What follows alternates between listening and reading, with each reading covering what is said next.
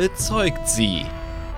Bezeugt die Zeit vor unserer Zeit, als der Aldari viele waren, wenn nicht zahllose. Die Zeit, zu der ihnen die Galaxie untertan und selbst der Tod sie nicht schreckte. Lange nach dem himmlischen Krieg, doch kurz vor der Düsternis und bitteren Lektion. Die Götter gefallen, um ihr die dürstet, allen Raum zu vermachen. Lustvolles Gebrüll, unbegreiflicher Exzess, Wehklagen, Flucht und Verzweiflung. Was gerufen war, ist erschienen. Die Seelen der einst edlen Rasse in Ketten gelegt. Doch weiß ich ein Ding, das ewig lebt, welches fern von gierigen Krallen im Netz der tausend Tore wacht. Sie kann es hören. Auch wir vernehmen es. Das Lachen, glockenhell und immer da. Der Gott, der nicht sterben wollte. Er, der Possen reißt, um das düstere Schicksal seiner Kinder turnt, Grimassen schneidet und spielt. Nun tanzt auch ihr, Kinder Kägorax. Verlacht das Übel, tanzt mit ihm in immer wilderem Wirbel, bis es ihm den Hals verdreht. Die Lust des Narren sei das Leid des dunklen Prinzen. So tanzt, spielt und verbreitet die Kund. Es wartet der finale Akt.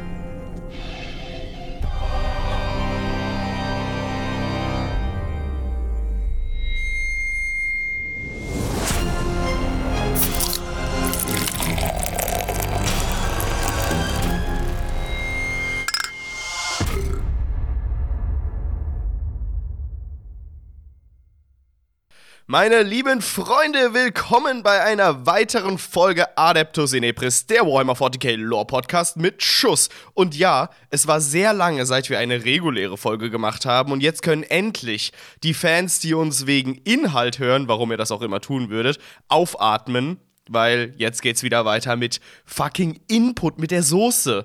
Und wer ist noch dabei? Ja, stell dich mal vor. der Irm, den du beinahe vergessen hättest, äh, vergessen hättest. Ja, ich Tröde. ich, ich habe mich hier so in, reingelabert, irgendwie in so ein komisches Intro, das keinen Sinn ergeben hat, dass ich dann am Ver- Ende nicht mehr wusste. vergessen, vergessen. Ja, wir sind, wir sind voll drin, oder? Wir sind noch voll in der Übung. Ja. Ja, alles easy, gar kein Problem mehr. Wir können das noch. Sag, dass ich's noch kann, bitte, gib mir die Ja, du kannst Bestätigung. es, wir können's, wir haben's drauf, wir haben's im Griff. Okay. Ja, okay, gut. Huh. Ähm, Irm, bevor wir jetzt irgendwas machen, ich habe lang gearbeitet, ich bin gerade heimgekommen, ich brauche ein Bier. Alles klar. Dann mach du dein Feierabendbier auf. Bei mir gibt's ein Feierabend-Riesling. So, Moment. sehr gut, sehr gut. So, 3, 2, 1. Wunderschön. Ja, äh, irgendwie ist verkehlte Welt, ne? Du bist in der Schweiz, du trinkst Pfälzer Riesling und ich bin in der Pfalz und trink Bier. Das ist schön. Pfälzer trinken auch Bier, das läuft schon. Ja, ich weiß, Pfälzer trinken alles. Pfälzer trinken auch Bier aus dem Aschenbecher, Pfälzer trinken Schnaps, Pfälzer, Pfälzer trinken Rasierwasser. das ist egal. Alles, was der Arzt so empfiehlt. äh, du hast es schon erwähnt, wir hatten ähm, echt ausreichend Zeit, um Patronen anzusammeln. Also wir haben es in der, in der, ja, ich sag jetzt mal, Special-Folge kürzlich schon angesprochen. Ihr Unterstützer habt uns aus dem Loch rausgeholt. Wir konnten neues Equipment holen. Das alte ist einfach kaputt gegangen, haben wir festgestellt. Ja. Ja, wir haben wirklich äh, mal den Test aufs Exempel gemacht und das alte Mikro ist wohl einfach beim Umzug kaputt gegangen. Das erklärt auch, warum seit dem Umzug der Sound so scheiße ist. Ähm, Das ist so geil, jetzt kann ich dir endgültig, endgültig die Schuld geben. Jetzt ist mein Gewissen so beruhigt. ja. ja, nee, es war so. Ja, es hat aber auch den Nebeneffekt, äh, dass wir in der Zeit auch wieder Unterstützer dazu gewonnen haben, die ich jetzt verlesen möchte. Und es kann sein, dass ich nicht genau die Naht getroffen habe. Und sollte jemand jetzt genau unten durchgefallen sein und nicht erwähnt worden sein, bitte, bitte, bitte, bitte, bitte meldet euch. Ähm, ich versuche das dann nochmal zu korrigieren. Also, wir fangen an mit. Wir haben, wir haben so Buchstaben-Boys am Start. Wir haben den A.B.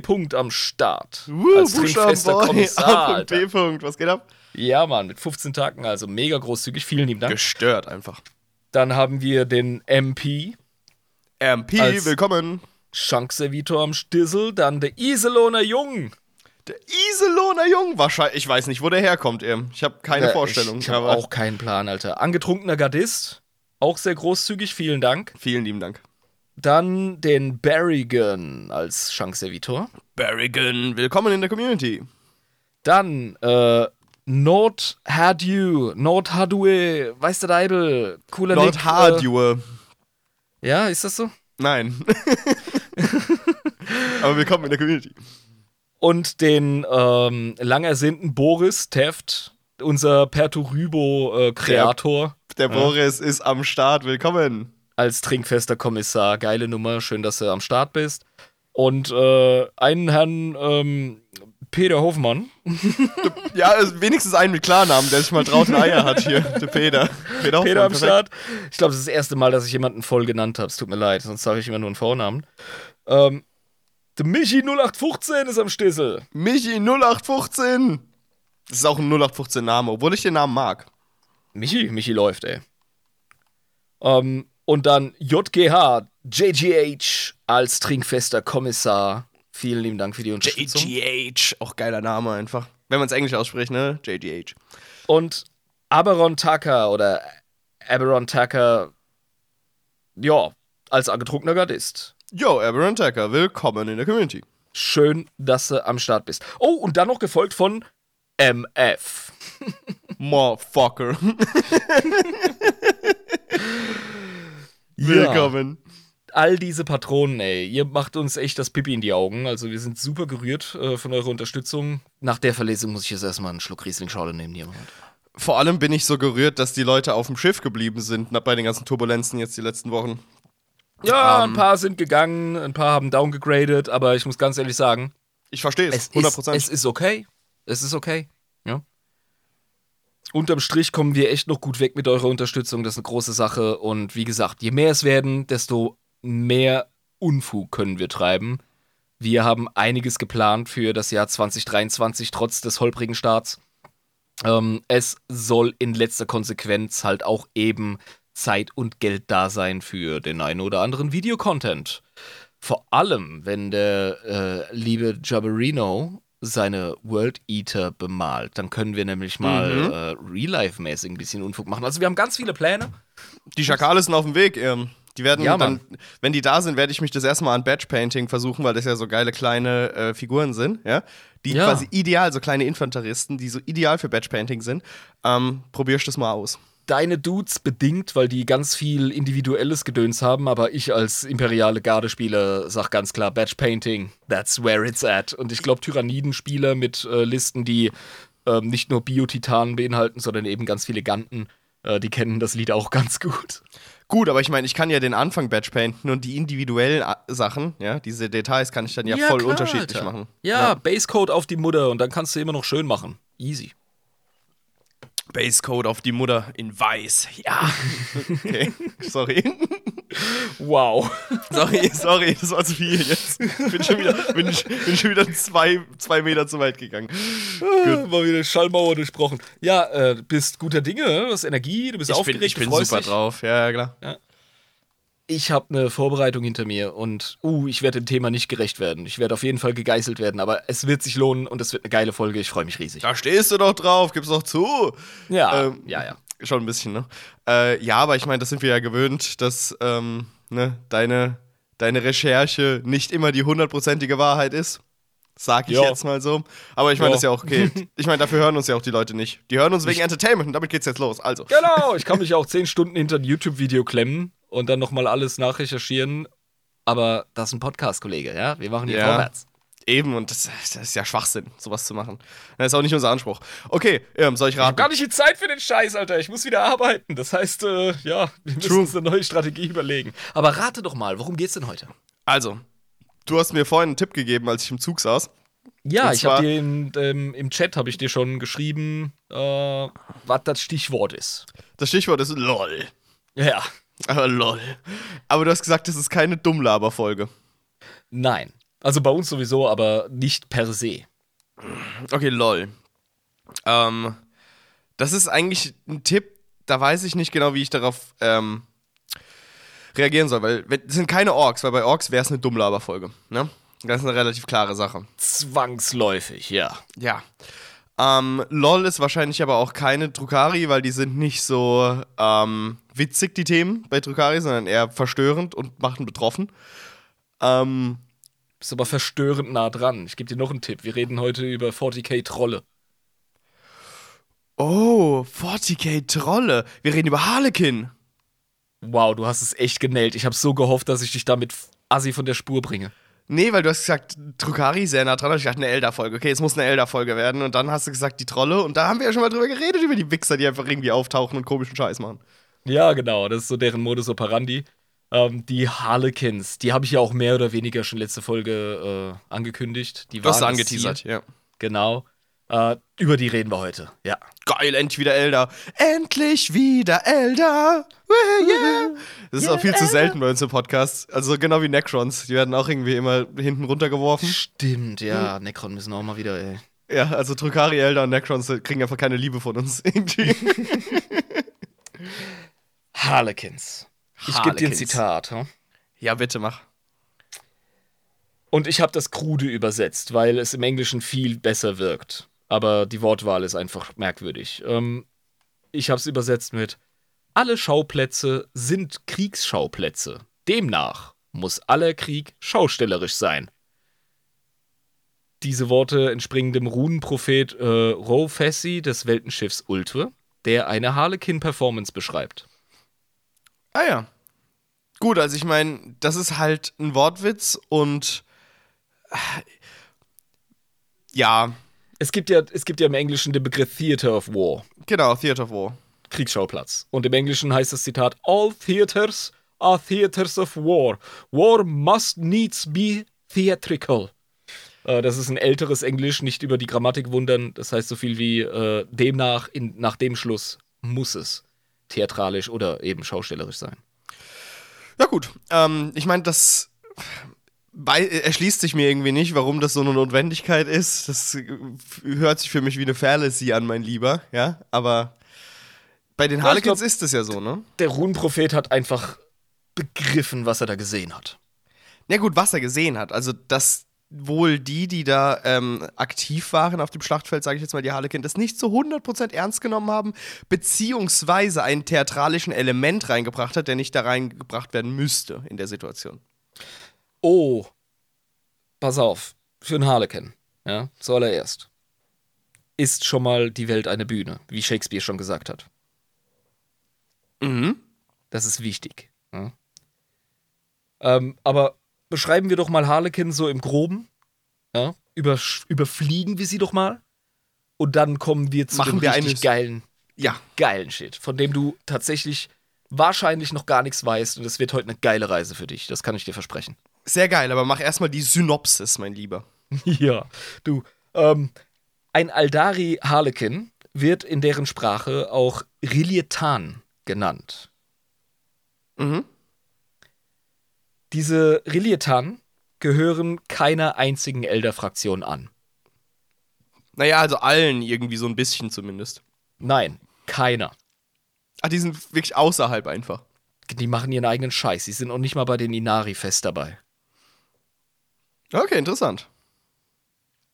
Und äh, die offensichtliche, oberflächlich beobachtbare Aufgabe ähm, der Harlequins ist tatsächlich in der Eldergesellschaft ähm, der Kulturerhalt. Ja, also primär durch die darstellerischen Künste wie Theater, Akrobatik, Jonglage, Tanz. Ja, voll der cool. Ja. Also ich meine, ich meine, sowas braucht man in der Gesellschaft auch immer. Und da haben wir auch mal drüber gesprochen, dass die quasi wie so wanderndes Volk sind, so ein bisschen, ne? Das ist richtig, ja. Und ihr wichtigstes Stück, das sie aufführen, ist natürlich der Fall. Der Fall der Elder. Ja. Oh. Und der wird alle Elbenschaltjahre, sag ich jetzt mal, wieder aufgeführt oder soll aufgeführt werden, egal wo du als Elder bist. Achso, und da müssen alle partizipieren oder was? Nein, aber Harlequins sollen das darstellen und deswegen sind sie wanderndes Volk. Ah, und die gehen dann quasi in diesen Jubeljahren ähm, auf die verschiedenen Weltenschiffe und führen dann die Tragik wieder auf. Beziehungsweise sind ständig auf Tournee, aber sie ist zu unterschiedlichen Zeitpunkten woanders.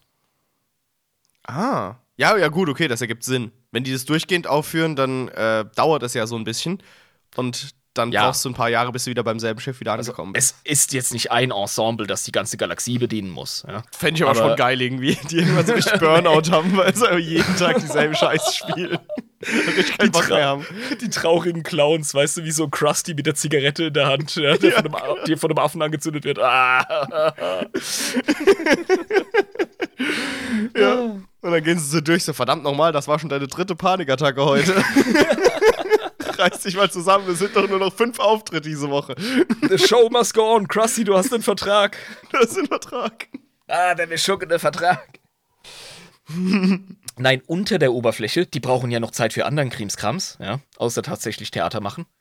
Unter der Oberfläche, aber trotzdem ersichtlich für alle, die ihnen schon mal begegnet sind, sind sie gnadenlose, enigmatische Guerillakrieger. Mit einer Agenda und einem, ja, ich sag mal, sehr schrägen Sinn für Humor und Dramatik. Ach so, okay. Die, die nehmen ja generell, so wie ich das verstanden habe, nicht wirklich viel so ernst. Man könnte argumentieren, dass sie diejenigen sind, die den ganzen Scheiß mit den Elder am ernstesten nehmen. Aber sie sind wahrscheinlich die Ersten, die dir ins Gesicht lachen.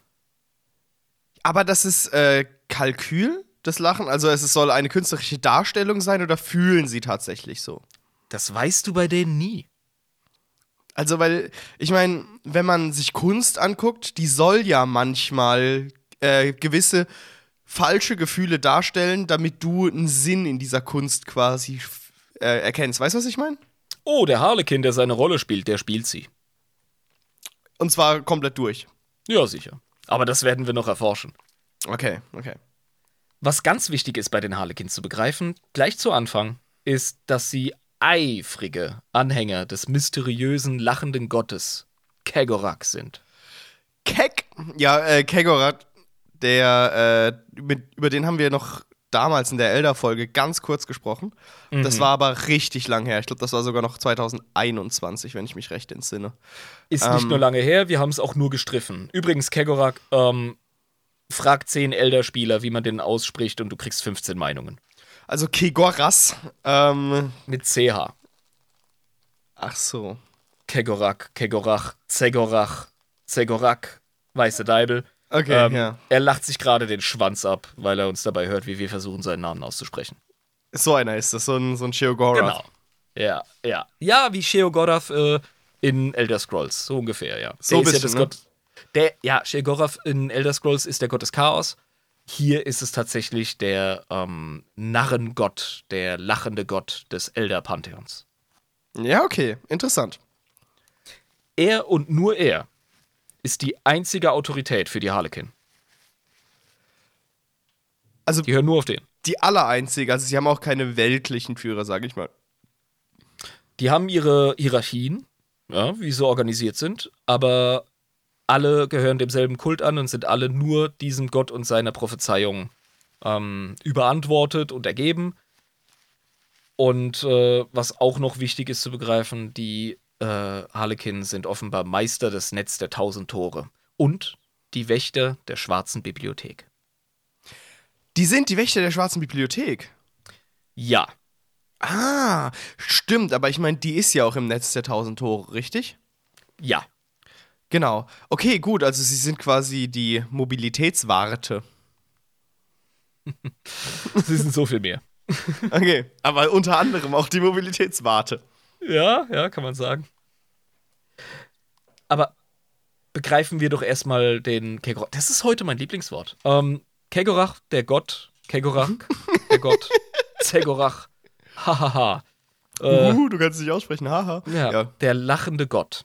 Der war schon immer Teil des Aldare-Pantheons. Achso, aber die anderen glauben auch an den. Okay. Mhm. Der ist bekannt und der ist anerkannt. Durchaus. Also man spricht seine Existenz nicht ab. Auf keinen Fall. Ah ja, gut, okay. Bloß die treiben es halt wieder auf die Spitze, indem sie halt nur ihn anbeten.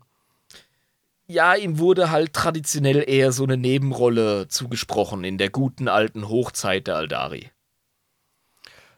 Weil, man einfach so jemanden nicht gebraucht hat in der Zeit im Pantheon. Es hat ja alles gut funktioniert, ne? Hat ja alles floriert. Ja, ich sag mal so, wenn du an so apolloianische, ähm, apolloianische äh, Konzepte wie Ehe und Beruf und Pflicht und Vaterland äh, glaubst in Athen, dann brauchst du den Dionysos nicht so dringend, außer du willst mal einen heben. Ja, aber den brauchst du halt nicht in deinem Alltag, sag ich jetzt mal so. Auf der Ja, Arbeit brauchst du keinen trotzdem- Dionysus. Trotzdem wichtig für die bildenden Künste. Oder darstellerischen, darstellenden Künste. Mhm, ja, ja, logisch, klar. Für die schon. Ja, genau. Und ähm, ja, so ergibt es sich dann halt, dass äh, in der alten Zeit, während äh, Wall den Elder die Schmiedekunst verlieh und Isha sie Barmherzigkeit lehrte und Cain ihnen die Kampfeswut und Wehrhaftigkeit vermachte, da galt Kegorak mehr als der Hofnarr der Götter, mehr der Possenreißer, so der Witzeerzähler. Ja, aber es ist auch eine Rolle, die brauchst du in so einer Gesellschaft und auch in so einem Pantheon. Durchaus, ja. Bloß natürlich als ähm, Narr wirst du nicht so ernst genommen. Ja, du bist halt eher so ein bisschen abseits. Ne? genau, Also- du bist nicht in den Hauptstories drin. Warum auch? Eben, genau. Und äh, da geschieht dann natürlich in der Elder-Story eine ganze Menge Götterblott. Ne? Das, das ist normal. Das, das ist Und- normal. Und da hast du mindestens eine Podcast-Folge an Götterblott, die wir jetzt nicht durchgehen können. Die wir irgendwann mal machen können, wenn uns wirklich die Ideen ausgehen. Absolut. Wenn uns wirklich die Ideen ausgehen. Ganz klar. Nun, irgendwann begab es sich, ja, äh, und zwar um ungefähr 30, äh, M30, ja, also 31. Millennium. Ja, schon lang her, ne? 10.000 Das ist Jahre so. Ja. Weilchen her, der Fall der Elder und äh, ja, alle Götter gingen so äh, auf irgendeine Art und Weise verloren. So hintereinander. Ja, also mehr so auf einen Schlag. Die meisten starben bei der Geburt Slanesh. Ja, okay, gut. Ähm, das ist logisch.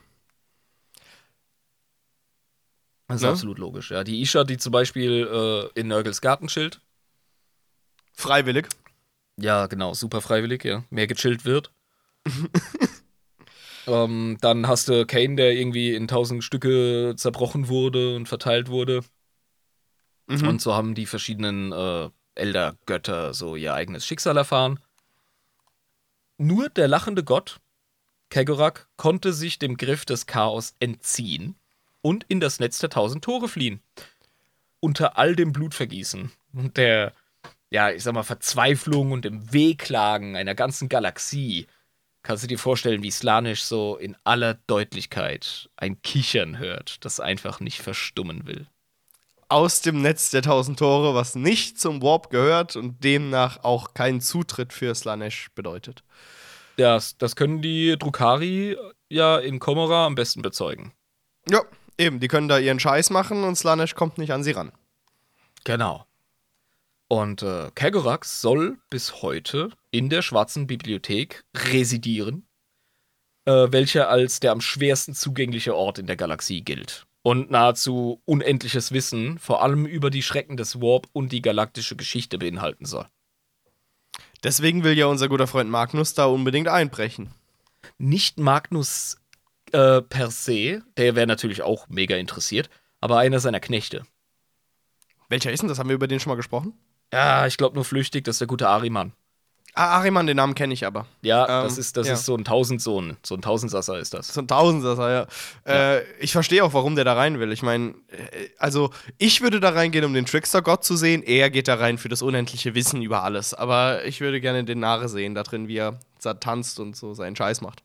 Ja, es gibt vor allem auch äh, die gerechtfertigte Vermutung, dass man dort eventuell das Wissen finden könnte, seine Astartes-Legion von dem scheiß Staubfluch zu be äh, befreien. Ja, wäre gar nicht so schlecht, ne?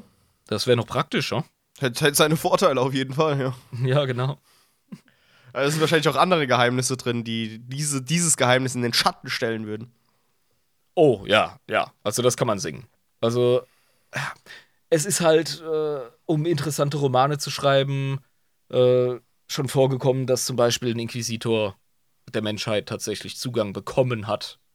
Restriktierten äh, Zugang zur schwarzen Bibliothek. Mhm, okay. Weil das Einzige, was einen absolut fanatischen Menschen des Imperiums der Menschheit zu irgendeiner Art äh, weit äh, Denken veranlassen kann, ist Zugang zu krassem Wissen. da steht's. Lies nach, du Mongo. Ja, äh, das, das, ergibt schon Sinn, aber ich finde es irgendwie komisch, dass das äh, so in den Romanen aufgegriffen wird, weil das irgendwie innerhalb der Lore meiner Meinung nach relativ unrealistisch ist. Aber ich meine, davon haben wir ja viele Stories. Die ja, aber wenn das, wenn das für ihn gemacht wird, wenn die Harlequins das selber anzetteln. Ja, gut, dann, ist, dann, dann kann er rein. Ja, gut, wenn dann die Harlequins. Das eigentlich ziemlich nice. Der kriegt so einen Gästepass kriegt die Augen verbunden rein. Willy Wonkas Ticket kriegt er da in die Schokoladenfabrik. Ja, genau. so sieht's aus. Ja. ja. Und ähm, von dort aus wirkt Kegorak und geht seiner Lieblingsbeschäftigung nach. Was glaubst du, ist das? Äh, seine Lieblingsbeschäftigung ist Leute verarschen. Leute ist gut. Götter verarschen diejenige, die dürstet. Den dunklen Prinzen, den Herrn des Exzesses, Slanisch, will er trollen. Und das macht er ständig. Das ist, das ist also seine einzige Lebensaufgabe, äh, Slanesh kaputt zu trollen. Und zwar auch in letzter Konsequenz kaputt zu trollen. Ich meine, klar, also er will äh, mit seiner Trollerei ja irgendwas bewirken, weil er sich ja nun als mächtigsten Antagonisten Slaneshs versteht, wahrscheinlich. Für diese Folge ist es sehr wichtig, dass du begreifst, dass alles eine Geschichte ist, ein Theaterstück, eine ähm, Inszenierung und das folgt gewissen Abläufen. Du musst durch diverse Akte gehen und wir sprechen später auch noch über etwas, das nennt sich der finale Akt. Aha, okay. Sounds kinda sexy. Ähm, man hat quasi so ein aristotelisches Drama, was der so aufbaut, um am Ende Slanesh zu vernichten. Oh ja, so, also so Themen kommen ganz klar durch bei den Harlequins. Ja, ja. Sehr cool, sehr Wir cool. sind heute im Theater. Wir müssen das R so rollen, damit sprachlich auch die letzte Reihe hört, was wir erzählen. Wir müssen ähm, Limonentee trinken und äh, Seidenschale tragen. Das ist sehr wichtig. Ja, ganz, ganz wichtig. Seidenschale vor allem. Trage ich in meiner Freizeit auch relativ häufig, muss ich sagen. und eine Menge Theater gibt es tatsächlich mit den Harlequins. Da können wir uns auf jeden Fall drauf einstellen. Theater vor allem. eine Menge Theater. Und äh, ja, also hier Faction Spotlight. Worüber muss man sprechen? Ganz zu Anfang. Wo kommen sie her? Wie jetzt angefangen? Genau, das ist der Ursprung der Harlequin. Also die Aldari-Gesellschaft, die hatte schon immer Darsteller slash Schauspieler slash Artisten, das ist klar. Sogar während der Hochzeit, wo sie keine Konkurrenz in der Galaxie hatten und ihrer Völlerei gefrönt haben, äh, haben sie ja trotzdem sich nicht alle einfach nur in äh, Porno-Sex-Kellern voll mit Crystal Meth äh, vergnügt. Auch, es aber. Gab, gab ja auch eine Zeit vor der Dekadenz. Gut, aber auch während der Dekadenz gab es ja auch Künstler, die die Künstlerei massiv übertrieben haben. Ja, sicher, sicher. Ja. Aber es gab auch, wie gesagt, auch durch die Bank weg. Es sind ja nicht alle korrupt geworden, weißt du? Nee, es eben. Hat, ja es gab ja dann irgendwann so einen Scheideweg zwischen äh, dem, was später äh, Weltenschiff Elder und Drukari geworden sind. Hast du gerade Scheideweg gesagt? Sorry. Ich habe Scheideweg gesagt, Kollege, ja. Du wusstest auch ganz genau warum. Ja. Weil ich auf alles anspringe. ähm, okay. Ähm, ja, genau. Und das war halt der Scheideweg dann zwischen den Elder und den Drukari. Aber die, ähm, die Harlekin, die waren ja wahrscheinlich in ihrem Wesen schon während der frühen Elder-Gesellschaft ähnlich. Also künstlerisch zumindest begabt wir können nicht von Harlequin sprechen zu dem Zeitpunkt. Wir sprechen nur Fall. von Künstlern. Ja. Und äh, da reisten auch Diener und Priester Kegoraks schon mit den Weltenschiffen in relative Sicherheit, als es da bergab ging. Ja. In relative Sicherheit, ja. Kann man schon so sagen. Also, ich meine, der Webway ist relative Sicherheit in so einer Situation. Genau, du bist auch äh, total in der Gesellschaft integriert, in der Gesellschaft, die noch funktional ist, sagen wir jetzt mal. Ja? Also, ich meine, Drukari meinst du, oder was? Nein, als Schauspieler und als äh, Kegorak-Priester so. und als, äh, ja, Repräsentant der darstellenden Künste in deiner Hochgesellschaft, in deiner Hochkultur. Ja, okay, gut, ja. Das ist doch vollkommen klar. Und daraus hat sich dann diese Kultur langsam entwickelt. Aber erzähl mal, wie. Die Harlekin als solche entstanden, wie gesagt, erst nach dem Fall, nach dem großen Knall. Äh, knapp zwei Millennia danach. Also M32, ungefähr. Umdreh rum, ja. Genau. Da gab es ein lustiges Ereignis, denn auf einmal verschwanden alle Anhänger des lachenden Gottes ohne jede Erklärung in den Webway.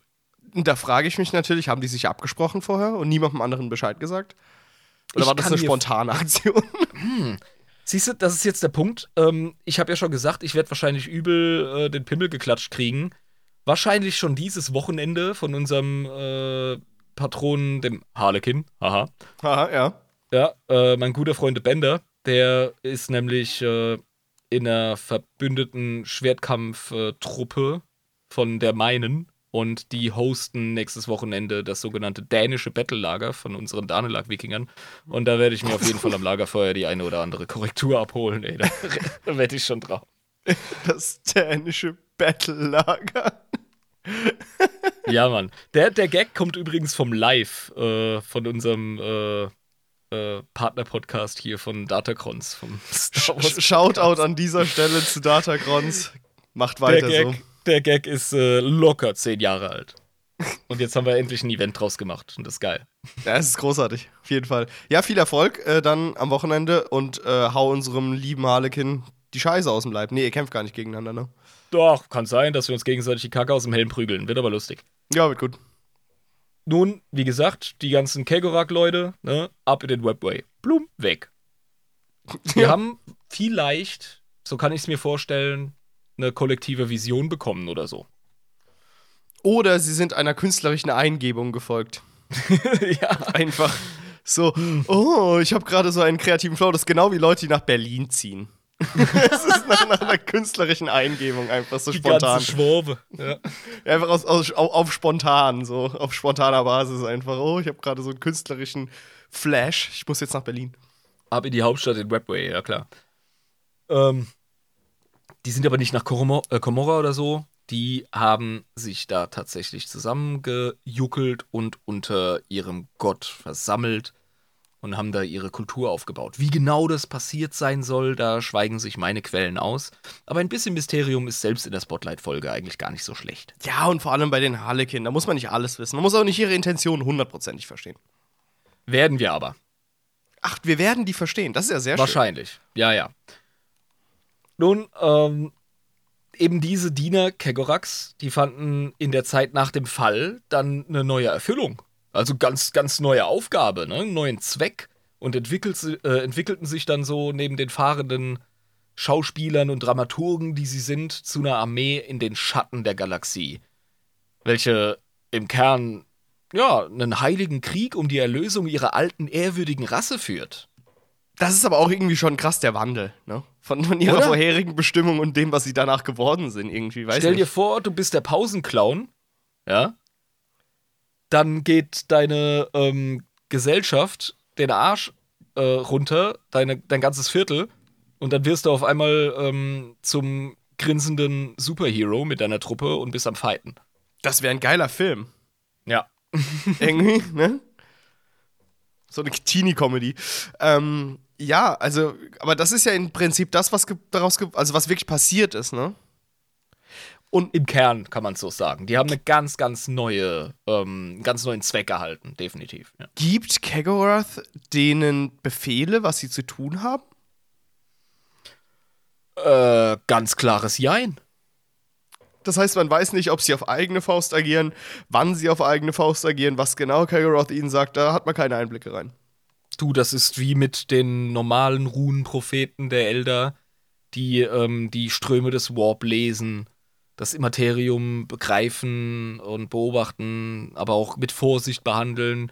Aber ähm, ich glaube, die Harlequin sind da ein bisschen gechillter und safer im Webway äh, und haben wahrscheinlich einen relativ guten Draht, so eine richtig geile Fiberglasleitung zu ihrem Gott. Das kann ich mir durchaus vorstellen. Ja, wo sie auch mal zwischendurch so ein bisschen äh, witzeln, ne, und mal so einen Samstagabend zusammen verbringen und wetten das gucken.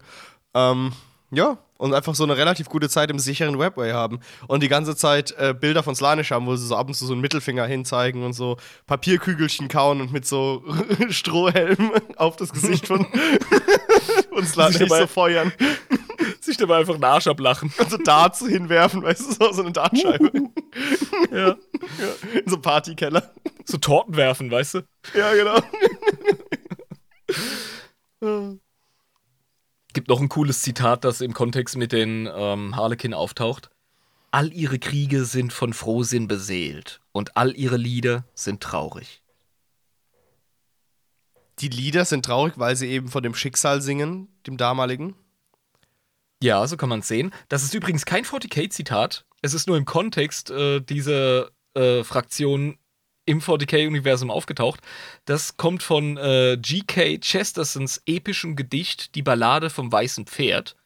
Ähm, circa 911 M2. Also 1911 in äh, dem letzten Jahrtausend unserer Kultur, unserer menschlichen Ja, das ist so ein Dude, der hat ein, der hat ein episches Gedicht geschrieben über ähm, King Alfred und seine Mühe mit den Wikingern in England äh, im frühen Mittelalter. Ich finde es schön, ähm, dass man solche Sachen durch die Menschheitsgeschichte auf immer wieder neue ähm, Geschichten, ob fiktiv oder nicht, anwenden kann. Ne? Ja, und das wurde hier gemacht. Also, das ist ganz klar im Wiki-Fandom ist das drin. Das fand ich nice, deswegen habe ich es reingehauen. Sehr geil, sehr geil. Und ich finde es auch gut, wenn man wirklich die Jahreszahlen in der echten Welt genauso ausspricht, ähm, weil ja 40k in unserer Welt spielt. Das heißt, wir sind gerade in M323, das ist so, ja. Und der Mann hat halt eben in M2 911 gelebt. genau genommen sind wir 23.m3. Ja. Achso, 23 Punkt M3, so rum, genau. Mhm. Richtig. Lebensart. Wie, wie ticken die Lebensart. so? Wie wirken die? Ja, erzähl doch mal, ich bin Ich gespannt. erzähl jetzt mal, ey. Pass mal auf. ja, erzähl du doch mal hier. Aber jetzt muss ich mir erstmal ein Bier aufmachen, bevor du hier erzählst. Ja, mach das, mach das. Ich nippel noch an meinem halben Schorle hier. So wie damals in der Kneipe. Ja. Mhm. Bin ich schon wieder stark am Start und du so, ah, Jabba, es tut mir leid, aber ich bin nicht so schnell. Wieder so einen harten Tag, ah, ich bin älter. Ah. Nee, äh, ich bin hier die ganze Zeit am Schwafeln, habe ich gar keine Zeit zu saufen, Junge. Ja, okay, das auch stimmt. Zweck der Unternehmung. Ähm, die äh, Harlequin, die bereisen das Netz der tausend Tore als Nomaden in Gruppen, die sie Masken nennen.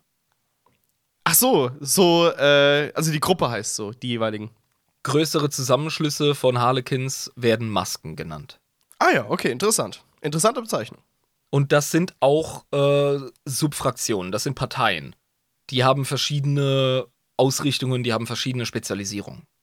Ach so, okay, verstehe.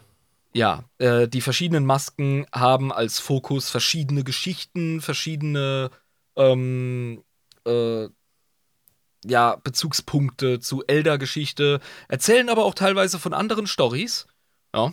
Also es gibt Masken, die erzählen von den Necron.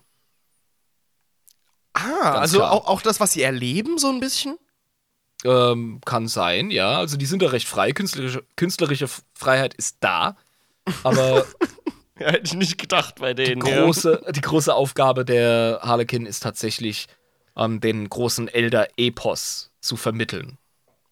Und die äh, erzählen verschiedene Teile dessen. Genau, Okay. genau. Mhm. Aber das Coole ist, und das werden wir schnell feststellen, die verschiedenen Harlequin-Masken, die haben nicht nur erzählerische ähm, Lieb äh, Vorlieben oder Themenschwerpunkte, die handeln und kämpfen auch so spezialisiert.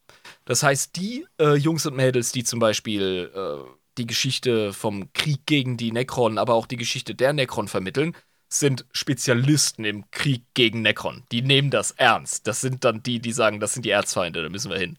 Ach du Scheiße. Okay, jetzt wird ein Schuh draus. Ja. Das ist ja voll crazy. Die Ähm, Welt ist eine Bühne, Jabba. Die Welt, also ihr Schauspiel wird ganz, ganz klar und schamlos auf die Realität umgemünzt. Einfach so. Und umgekehrt. Ah, das ist cool. Das ist geil, oder? Ja, Mann. Das hat Ja, Stil.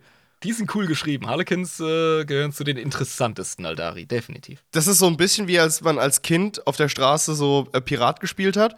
Und dann ist man so drin in seiner Fantasie, dass man das dann wirklich so richtig glaubt, ja, und so richtig in seiner Rolle drin ist.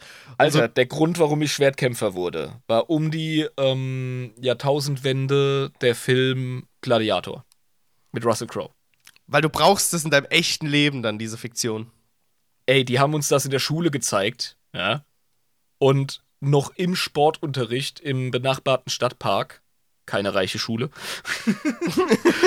Ludwigshafen halt, gell? habe ich mich vom, vom obligatorischen Fußball abgelöst mit meinen anderen Nerd-Kumpels, ja, die so wie ich auf äh, Star Wars und Pokémon und, und Ridders und so ein Scheiß standen.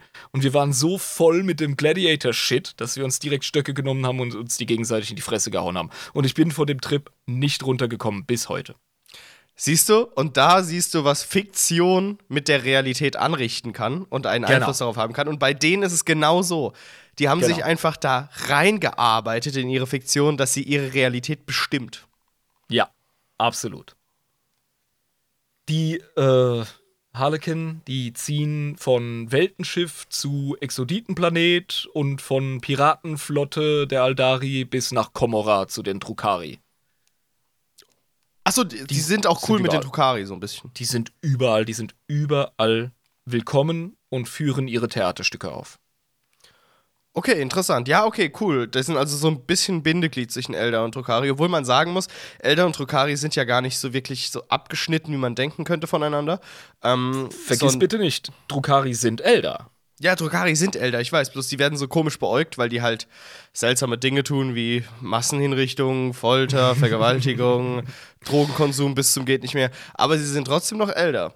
Der komische, Ja. vercrackte Cousin mit Gesichtstattoos.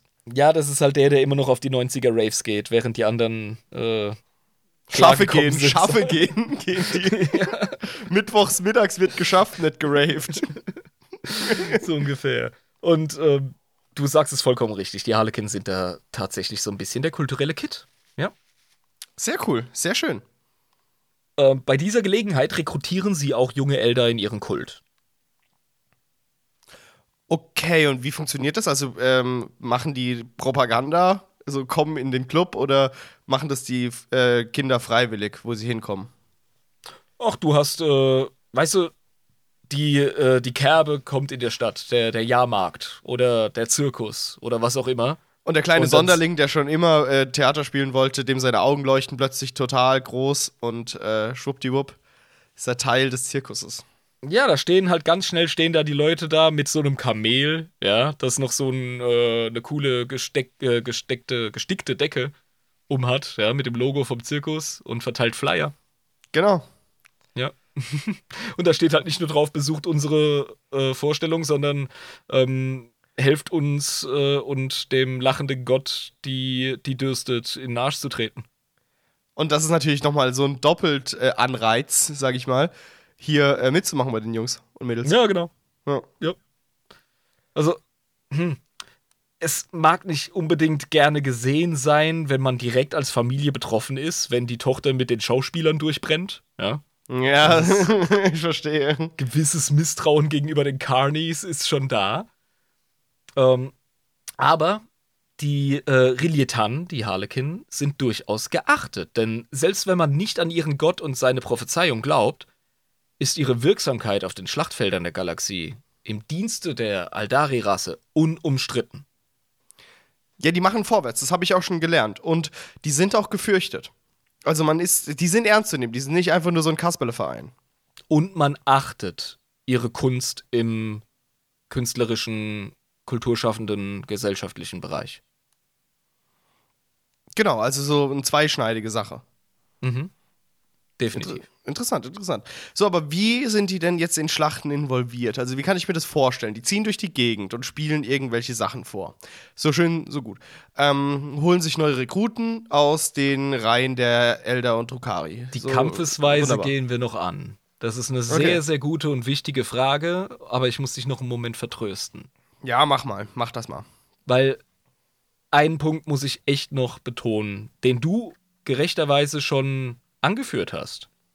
Hinter den Tänzen und Theaterstücken der Harlekin steckt eben der noch viel tiefere Zweck, dass sie die recht fragile Einheit zwischen den Aldari in ähm, ja zwischen den Kulturen äh, im Grunde stabil halten, indem sie ihre gemeinsame Geschichte aufführen. Und sie schaffen es sogar immer wieder in den dunkelsten Stunden kurzzeitig bestehende Bündnisse zwischen Komorra und den Weltenschiffen zu schmieden. Das ist halt auch wirklich cool. Und so stelle ich mir das so ein bisschen vor wie der Kleister, der noch so die, die Familie irgendwie versucht zusammenzuhalten. Ähm, Da wird einfach mit der gemeinsamen Geschichte wird daran erinnert, wir sind alle Aldari. und jetzt kriegt mal euren Scheiß zusammen. Am Ende, wenn einer verreckt, verreckt der andere höchstwahrscheinlich auch. Und wir müssen uns mal wieder zusammenraufen. Ey, der Kyle hat schon wieder seinen dritten Monster Energy Drink geäxt, ja? Und äh, drückt da aufs Imperium. Natürlich scheren wir uns nicht so viel um die Monkai, aber wir alle wissen, wie vernetzt das äh, ganze Schicksalsgewebe da ist. Also lass uns doch mal die Arschbacken zusammenkneifen und als äh, Drukari und als äh, Weltenschiff Aldari, als Exoditen und Piraten, lasst uns da mal Einfluss nehmen. Lasst uns Gasgul abdämpfen ab einem gewissen Punkt. Lasst uns die Tyranniden ähm, dahin lenken mit ihrer äh, Splitterflotte gemeinsam. Das sind alles so Dinge. Wenn es heikel wird Können. einfach. Wenn eine Dynastie von den Necrons wieder aufersteht und die ein bisschen zurückgedrängt werden muss. So, So ein Scheiß. Das kriegen äh, die Harlekin als Unparteiische tatsächlich hin. Wenn die anmelden und sagen, ey Leute, das und das, das ist jetzt Ambach, dann können die unter anderem tatsächlich auch mehr ähm, Einfluss haben als jetzt ein hoher Runenprophet von, einer, äh, von einem Weltenschiff, der ja definitiv einer Fraktion angehört, die ihre eigenen Agendas hat. Genau, und da können sie sich sicher sein, dass die Harlekin eben wirklich für das Allgemeinwohl arbeiten und nicht für eine gewisse Fraktion oder eine gewisse Agenda. Weil sie Das wissen, ist mutig ausgedrückt, Jabba. denkst du, die, die an. Die Harlekin haben ihre eigene Agenda. Aber wenn die sich aus dem Fenster lehnen und sagen, da müssen wir Babule machen, dann wird denen eher zugehört, als wenn eine dieser Parteien sagt, wir müssen da und da Bambule machen. Also, wenn ein Astrobal Vect aus Komorra sagt, wir müssen jetzt ganz dringend da und da kämpfen gehen, Alter, dann sagt jeder so, ah, fuck off, du bist der größte äh, Intrigenschmied überhaupt in unserer Spezies. Fuck off. Ja, verstehe. Ja. Und die Harlekin, obwohl zwielichtig, sind eben relativ unparteiisch. Ja, ähm, das meine ich nämlich. Diese Unparteiischheit. Also klar, sie haben, sie haben Ziele und sie haben auch eine Agenda, aber die ist sehr durchschaubar. Die halten nicht hinterm Berg mit dem, was sie vorhaben und was sie wollen. Ja, aber die Wege dahin sind unergründlich. Also Okay, ja. der Guerillakrieg der äh, Harlequins äh, ist teilweise so intransparent. Die tauchen irgendwo auf dem Schlachtfeld auf, ja, verbünden sich mit Tau, treten Orks in die Fresse, ja, ähm, bekämpfen Menschen und helfen äh, irgendeiner anderen Xenos-Spezies und verschwinden wieder und lachen sich aber einen Arsch ab und du denkst dir, was war jetzt los? Und Alpha Legion steht so hinten hinterm Schlachtfeld und guckt sich das alles äh, mit einem Fernglas an. Diese Jungs sind genial. Ja, die sind gut, die sind verdammt gut. schreibt das auf, schreibt das auf. genau. Ganz recht. Ja, aber eben, sie haben eine essentielle Aufgabe und einen Platz in jeder Aldari-Kultur, in jeder Aldari-Zivilisation und genießen deswegen so ein bisschen ähm, Gehör. Okay, verstehe, verstehe. Ähm, und trotzdem haben sie aber keine Machtposition in keiner der Elder-Kulturen, weil sie eben außerhalb existieren und weil sie es auch nicht wollen, weil sie nomadisch durch die Gegend gehen und äh, es eben genießen, dass sie unter sich bleiben, aber äh, sie äh, schmieden gerne mal Allianzen zwischen verschiedenen Elder-Fraktionen, wenn es soweit kommen muss. Got it, okay. Mal wieder sprichst du was sehr Wichtiges an. Die Harlequins sind keine regierende Macht. Und das macht sie äh, vertrauenswürdig. Genau, weil Sie jeder weiß, die wollen eh keine Macht. Also werden die auch keine Machtintrigen spinnen gegen uns. sie haben keine ähm, herrschaftsorientierten politischen Ziele. Und das macht jemanden auf jeden Fall in meinem Buch schon mal sehr glaubwürdig. Ja, weil meistens sind machtpolitische Spielchen in solchen Höhenrängen, äh, äh, in solchen Höhe, hohen Rängen ähm, von bestimmten Gesellschaften oder von Gesellschaften generell äh, die Hauptgründe, weswegen Leute Intrigen spinnen. Und wenn das schon mal wegfällt, ist es auf jeden Fall vertrauenswürdig. Das ist klar. Ja, genau. Genau. Und wie gesagt, sie kennen die Story. Sie kennen alle Stories. Ja, sie spielen sie auch jeden Tag auf. Ja. Du wolltest schon zur Kampfesweise. Reden wir doch mal Ja. über Eigenschaften und Kampfesweisen. Nun, ein Rilietan ist unmenschlich grazil und schnell. Also noch mehr als ein regulärer Aldari-Krieger. Okay, und woran liegt das, dass sie so krass sind? Äh, die haben teilweise unterstützendes Equipment, aber sie sind auch einfach drauf spezialisiert. Und sie benutzen jeden Tag ihren Körper. Das sind eben Schauspieler, Artisten, Akrobaten etc. Genau. Absolut korrekt, ja. Also da würde ich, ja, eben, wenn die so Seiltänze machen und durch Ringe springen und so ein Zeug, das hilft dir auch im Schlachtfeld auf jeden Fall, solche Agilität. Ja, die springen durch Ringe, die die Necron nicht begreifen teilweise. Also es ist, es ist mega genial. Da hast dich aber ähm, weit aus dem Fenster gelehnt, mein Lieber, die die Necron nicht verstehen. Naja. Ja, oder sie sind selbst für Necron ein bisschen schnell, so kann man es ausdrücken. Also, die, äh, das musst du halt die Maske fragen, die sich auf die Blechköpfe spezialisiert hat. ähm, ich sag mal so, es gibt kein Problem in der Galaxie, das nicht durch das richtige Theaterstück und die richtige Erzählung gelöst werden kann. Das ist aber eine Sache, die ein Harlekin sagen würde. Ähm. Ja, und ich bin voll im Harlequin-Modus. Ich Also, weiß, du bist gerade voll der Harlekin. Ohne Scheiß, es ist, äh, es ist schweinegeil. Übrigens, ähm, ich muss dir ja tatsächlich auch Bildchen zuspielen. Das möchte ich jetzt mal machen. Unsere Patronen Ja. können die auf jeden Fall ähm, nachvollziehen. Ich packe sie dir jetzt mal in den Textchat unserer Unterhaltung hier auf Discord, damit du gleich Bescheid weißt. Aha. Und nicht wie gewohnt in den designierten Kanal. Mhm. Wir machen heute alles ein bisschen freischwimmermäßig. Ich sehe schon. Ja. Und Oh, ich sehe ich seh hier meine Fick deine Mutter MP3, die ich dir geschickt habe. das ist sehr schön. Der Soundcheck mit dem Titel Fick deine Mutter. Ja, der war, der war ja, genau. Ich schicke dir jetzt mal äh, diverse Bilder von Harlequins im Einsatz und dann kriegst du schon das viel. Ja. Also, wenn wir beim ersten Bild sind, da siehst du Harlequins, die gerade ähm, äh, Slanesh-Dämonetten demontieren. Ich sehe es kann ja. man es gar nicht nennen. Mit der Klinge im Hals rein. Sehr geil. Ja, So und muss die das. Aufmachung. Ja, also, du siehst schon am Style, die sind ein bisschen anders. Ja, die haben vor allem wirklich diese, diese äh, Narrenmaskenmäßigen Dinger auf. Masken sind ein ganz wichtiges Ding für unsere Theaterschauspieler. Die haben auch tatsächlich einen technologischen, spezifischen Nutzen und Anwendungsraum. Aber auch schon die Aufmachung, also die Klamotten. Ja, das ist alles so mit diesen Karo-Mustern. Ist Und, mega äh, cool. Ja, das erinnert so ein bisschen an, an wandernde Spielleute aus dem europäischen Mittelalter. Das ist echt cool gemacht. Genau, auch mit dem Herz auf, der, auf dem Knie und diesen, diesen, wie soll ich sagen, Anorak-Wrack. So ein Wrack ist das eher, ne? So ein schöner, wie so ein, wie so ein Butler den tragen genau, das, würde. das siehst du spezifischen Dude, ne? Die haben auch so coole Iros teilweise, geile Frisuren. Ja, Und in genau. diesen vier Bildern, die ich dir geschickt habe, siehst du halt eben, wie sie Slanisch-Dämonen auseinandernehmen.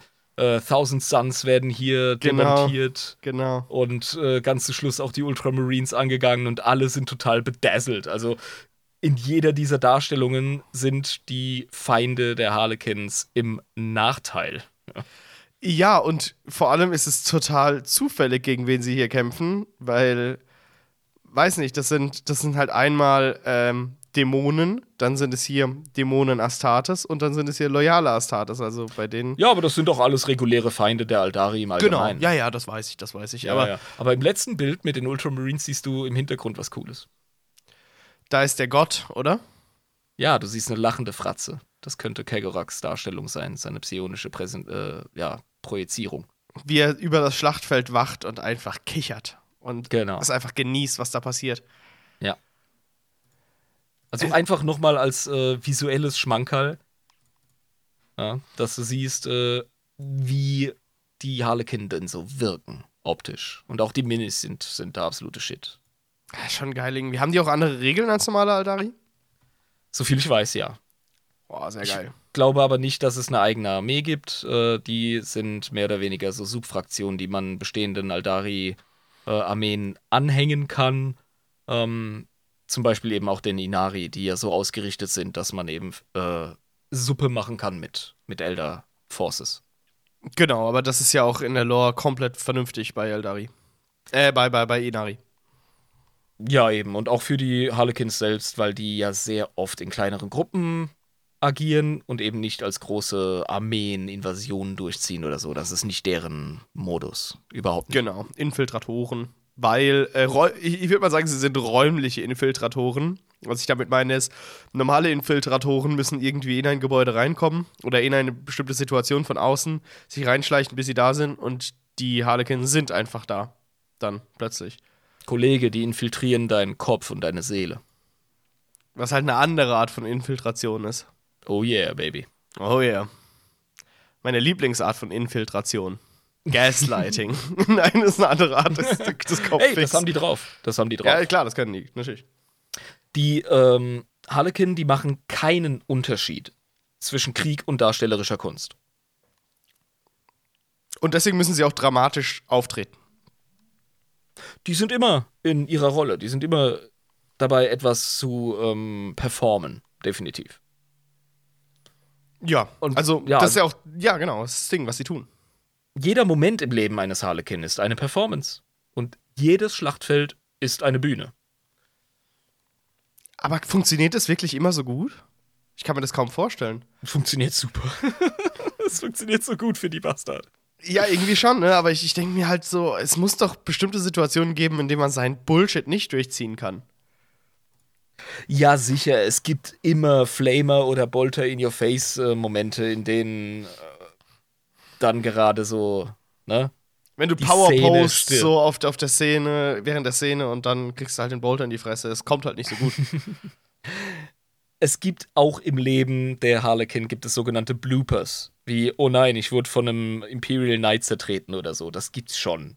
genau, Ja, wo man normalerweise auf der Bühne stolpert und kurz hinfällt. Ähm, Die sind, die sind nicht unsterblich. Überhaupt nicht. Aber was sie machen, machen sie fucking gut.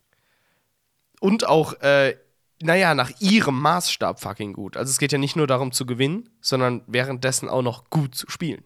Ne? Das gehört ja auch noch dazu. Ja, und die machen keinen Unterschied dazwischen. Also eine gute Performance ist Sieg. Und Sieg ist eine gute Performance. Ja, ja perfekt. Genau. Also sie operieren, wie wir schon angedeutet haben, in relativ kleinen Kampfverbänden und verfügen über teilweise hochspezialisierte Krieger, was selbstverständlich Sinn macht. Ja, in diesen Masken, in den verschiedenen halt, ne? Ja, die Masken haben Trupps und die Trupps haben einzelne Rollen. Ach so, so meinst du, so Bataillonen und Squads und so. Ja, genau. Das schauen Ah, wir ja. aber nochmal im Detail an. Okay, okay, interessant. Ein äh, Relietan ist immer in Bewegung. Der steht nicht rum und lauert oder so. Der ist immer in Bewegung, sich ständig zwischen Tanz und Akrobatik befindend, während er den verzweifelten Feuerstößen und äh, ungeschickten Klingenhieben seiner Widersacher äh, einfach mega ausweicht. Um es mal in, in Anfang 2000er Jahre Terms zu sagen, er ist nicht so der Counter-Strike-Camper, sondern eher so der Quake-Spieler. Ja, absolut. so ein bisschen. absolut, Mann. Ja, Genau. Quake 3, Alter. Ja, ganz genau. Immer Quake 3, Bewegung. Alter. Ja, immer in Bewegung, aber in extremer Bewegung, Mann. Genau. Ihre Holo-Anzüge brechen das Licht um den Träger auf eine polychromatische Verpixelung runter, äh, die Was? je nach Bewegungsgeschwindigkeit sogar noch zeitverzögert wahrgenommen wird. Oh, der leckt! Nein, der leckt auf dem Schlachtfeld, der leckt. Das ist auch nochmal so ne, Getrolle. Ja. Alter, der leckt einfach. Ja, und es gibt ihrer wieder natürlich anmutenden Geschwindigkeit und Gewandtheit halt auch nochmal ne, so den kleinen Schubser. Das äh, ja, ist zuträglich, sag ich mal. Ja, es ist zuträglich, ich verstehe schon, ja. Wenn du, wenn du durch die Gegend flackerst, quasi. Und äh, ja, so verwandeln sie ihre Feinde in unfreiwillige Tanzpartner. Im Grunde auf einer Bühne aus Blut und Eingeweiden, das Donnern von Gewehren und Kanonen als Taktgeber und die Schreie ihrer Opfer als Choral, der ihr Lied über die Bühne des Krieges trägt, habe ich mir da notiert. Ich war heute ein bisschen kreativ. Das ist ein bisschen wie die Emperor's Children, die auch ihre Gegner zu unfreiwilligen Tanzpartnern machen in Kämpfen. Was Ähm, ich cool finde, weil das sind ja die, äh, Das sind die Obergegner. Widersacher, genau. ja. genau. Aber Slanesh wurde ja auch durch die Energie der Eldari gespeist. Ähm, und Und dementsprechend. ist den, ist den Künsten auch nicht abgeneigt. Genau, und dementsprechend ist es vollkommen klar, dass die Spezialisierungen von Slanesh sehr nah an den Spezialisierungen der Harlequin sind. Ähm, ja. Ja, die, die würden dir aber definitiv deinen scheiß Monkai-Schädel abhacken, wenn du den Vergleich wagen würdest, denn die Kunst, die Darstellende der Harlequin, ist ähm, eine hohe, präzise, geordnete, während das, was Slanesh abliefert, einfach profan ist und, und, Grotesk. und ähm, wie soll man sagen, einfach äh, vulgär. Das ist eine Beleidigung gegen die Kunst. Marcelreich Ranitzky würde auf den Boden spucken. Genau. Einfach. Das ist vulgärer Dreck. Ja, ja. Schundliteratur. Dieses Theaterstück der Thousand Suns ist unzuträglich für die Kulturlandschaft Deutschlands. Moment. Da lobe ich mir doch die Harlequins, die ganz, ganz präzise, zarte Stücke von unglaublicher Schönheit auf die Bühne bringen. Du hast aber gerade einen groben Schnitzer gemacht. Du hast Thousand Suns gesagt, mein zynischer Freund. Du wolltest mich in die Oh Ecke ja, treiben. ich meinte die Emperors Kinder natürlich. Ja. Aber genauso würde der Herr Reich Korrigiere nicht Ranitzky. Alter. Scheiße, Mann, der sticht mich ab. Ich hab's gemacht. Nein, der vernichtet deinen, deinen, deinen literarischen Leumund. Das macht er mit dir. Ist noch viel schlimmer. Das ist doch viel schlimmer als ein Messer im Ranzen. Und das ist aber ein netter Ranitzky. Beißt der? Nein, aber der kann dich auf andere Arten und Weisen verletzen. Also er muss gar keine Hand anlegen. Der sitzt einfach in seinem gemütlichen Ohrensessel und vernichtet einfach deine Existenz, ohne einen Finger zu bewegen. Verbal. Verbal einfach. ja. Aber es geht noch weiter, mein Freund. Ja, klar. Ja, ich habe heute äh, den Poeten raushängen lassen. Hier, zieh dir den rein. Wo ein einzelner Rilietan ein Blutbad aus Verwirrung und Schrecken anrichtet, verwandelt ein ganzer Trupp dieser Artisten des Krieges jede Schlacht in ein Spektakel, welches hinter dem augenscheinlichen Chaos und der Wahllosigkeit dieser Gewalt für geübte Aldari-Augen hingegen durchaus hochsynchronisiert und durchchoreografiert ist. Ich hätte den viel früher anfangen sollen, als Ranitzky zu lesen, den Satz. Ja.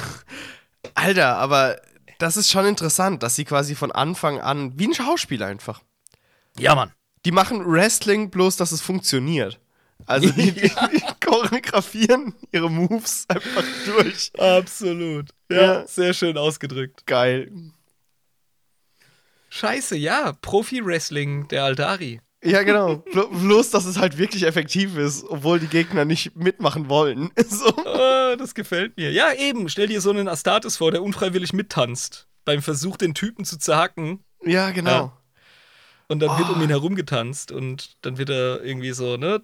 Da Ellenbeuge in Ellenbeuge, einmal gedreht und da prioritiert und dann unter seinen Beinen durch und der alter Fuck und weißt du, die sind schon scheiße schnell, die Jungs. Das ist, das ist irgendwie eine geile Vorstellung. Ja. Jemanden, jemanden in sein scheiß Theaterstück zwingen im Krieg. Genau. Genau. Ja, ja. ja. Ja. So schaffen die, ey. Und ich meine, deswegen ver verwandeln sie halt nicht nur sich auf dem Schlachtfeld in ein Theaterstück, sondern das komplette Schlachtfeld wird zu einem äh, Theater of War. Zu einem Ja. Schlachtfeld. Weißt du, was ich meine? Also so Spektakel. Spektakel.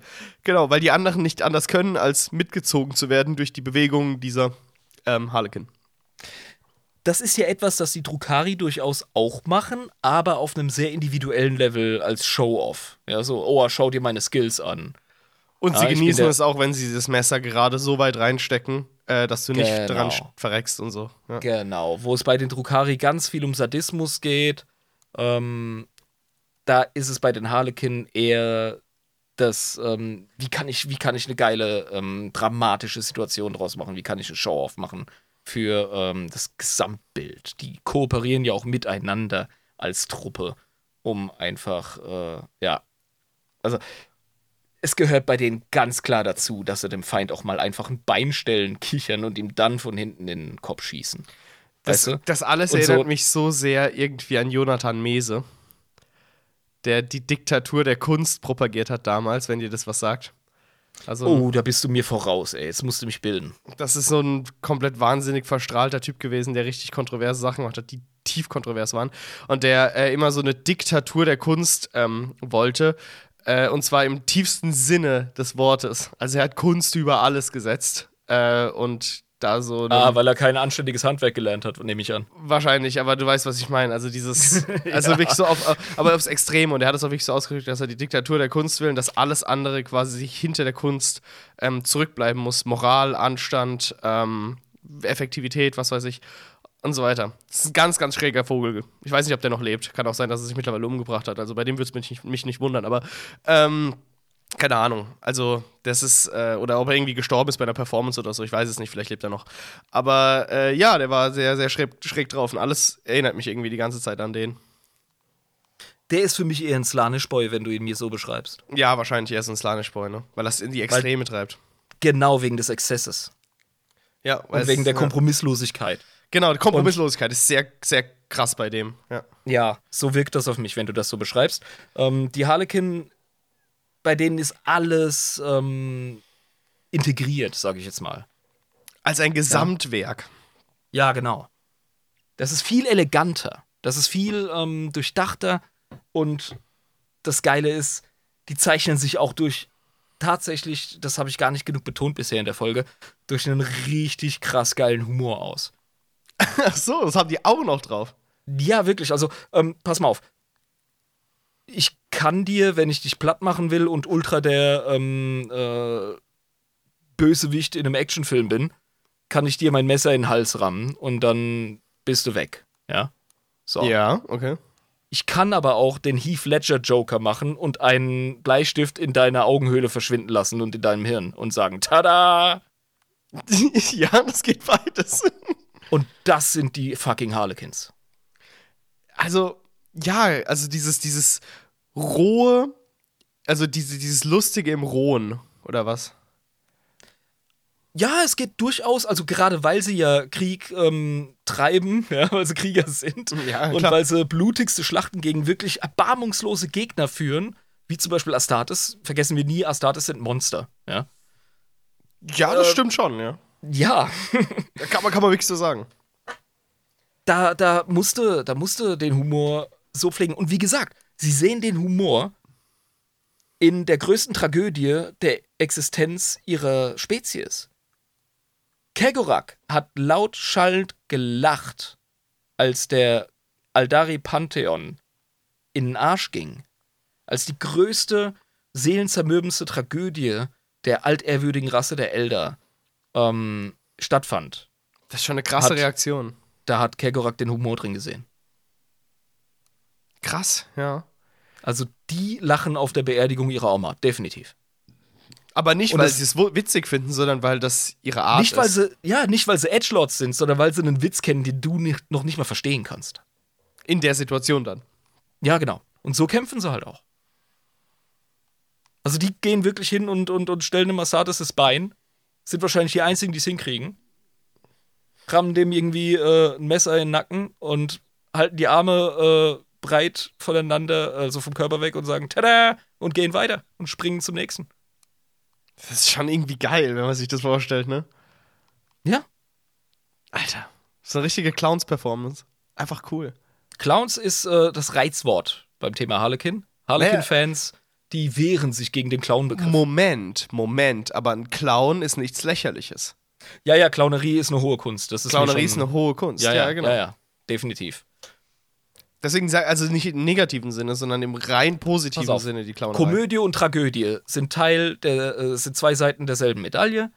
Und wenn du dieses klassische, fast schon kitschige Bild dieser beiden Masken hast, die eine lächelnd, die andere äh, trauernd, was äh, irgendwelche, ja, noch vor den Boomern die Generation als Deko an ihren Wänden hat, das ist im Grunde das große Symbol der Harlequins, muss man wirklich sagen. Also die begreifen beides.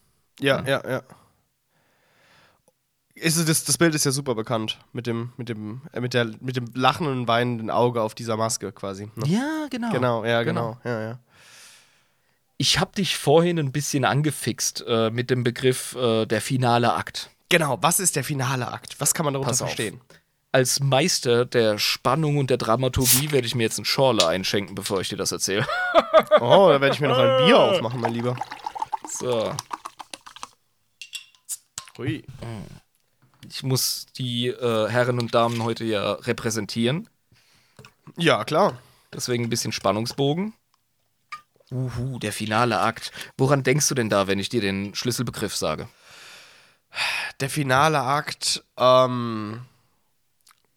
Nun, das ist ja äh, in einem Theaterstück häufig der Zenit, aber jetzt nicht bei diesen ganz altertümlichen Theaterstücken, sondern eher so diese Theaterstücke von 1800 rum, die man so kennt, oder von 1900. Die hatten ja ihren Zenit im letzten Akt immer.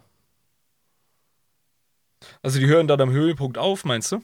Ich kenne mich nicht, ich bin nicht so kultiviert wie du. Ich. Ja, ähm, ich weiß nur, das aristotelische Drama hat den Höhepunkt vor dem Ende, wo es dann nochmal kurz Tragik und runtergeht. dann kommt die Katharsis. die Katharsis, genau. Und äh, dann geht's aber dann nochmal nach unten, quasi. Äh, und Und, ja, der, der, der, der, Downer am Ende ist wichtig für die Tragödie. Ja. genau. Ähm, bloß es gibt viele, die haben tatsächlich im letzten Akt das Wichtigste, wie bei Romeo und Julia zum Beispiel. Da geht danach die Geschichte nicht mehr weiter. Das ist so ein dummes Stück, ey. Ohne Scheiß. Ja, aber du weißt, Ähm, was ich meine. Also es, es hört, Ja. es hört beim allerhöchsten Punkt dann auf. Genau. Ähm, vergiss bitte nicht, Kegorak ist der lachende Gott. Und wer Ja. zuletzt lacht, der lacht die ganze Galaxie zu. Und das hat er vor. Das hat er sowas von vor, Das war so vor. Der will jedem den Mittelfinger zeigen und so auf die Bühne pissen und alles. Exakt. Exakt. Das Der hätte hat vor am lautesten zu lachen. Ähm, ich erzähle dir mal ein bisschen was über den finalen Akt. Also, ähm, Ja, bitte. Wie gesagt, wir werden definitiv eine Elder-Mythologie-Folge machen. Freue ich mich riesig drauf.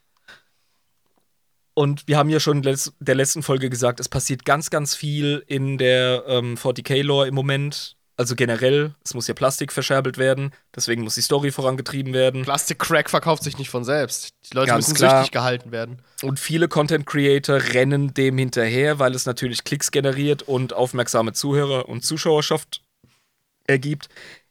Ich würde uns vorschlagen, fallen wir nicht in dasselbe Schema, reden Nee, wir über das nee, Aktuelle, aber machen wir trotzdem das allgemeine 40k-Universum greifbar für die Leute. Das ist unser Auftrag. Genau. Und äh, so haben wir auch angefangen und so werden wir eisern weiterführen. Genau. Dementsprechend werden wir eine Elder-Mythologie-Folge machen, dann nehmen wir uns die Zeit für. Das ist nämlich wichtig. Das ist so essentieller 40k-Shit. Wir vergessen manchmal, wie fucking wichtig die Elder sind. Ähm, der finale Akt. Seit dem 21. Jahrtausend stellt man in der Galaxie fest, dass immer mehr Aldari sich nahezu hastig den Harlekin anschließen, Aha. Okay. weil die Zeichen auf Sturm stehen. und das ist für Sie äh, ein Grund, sich dieser Truppe anzuschließen? es gibt gerade einen Trend in der Jugend. Ja?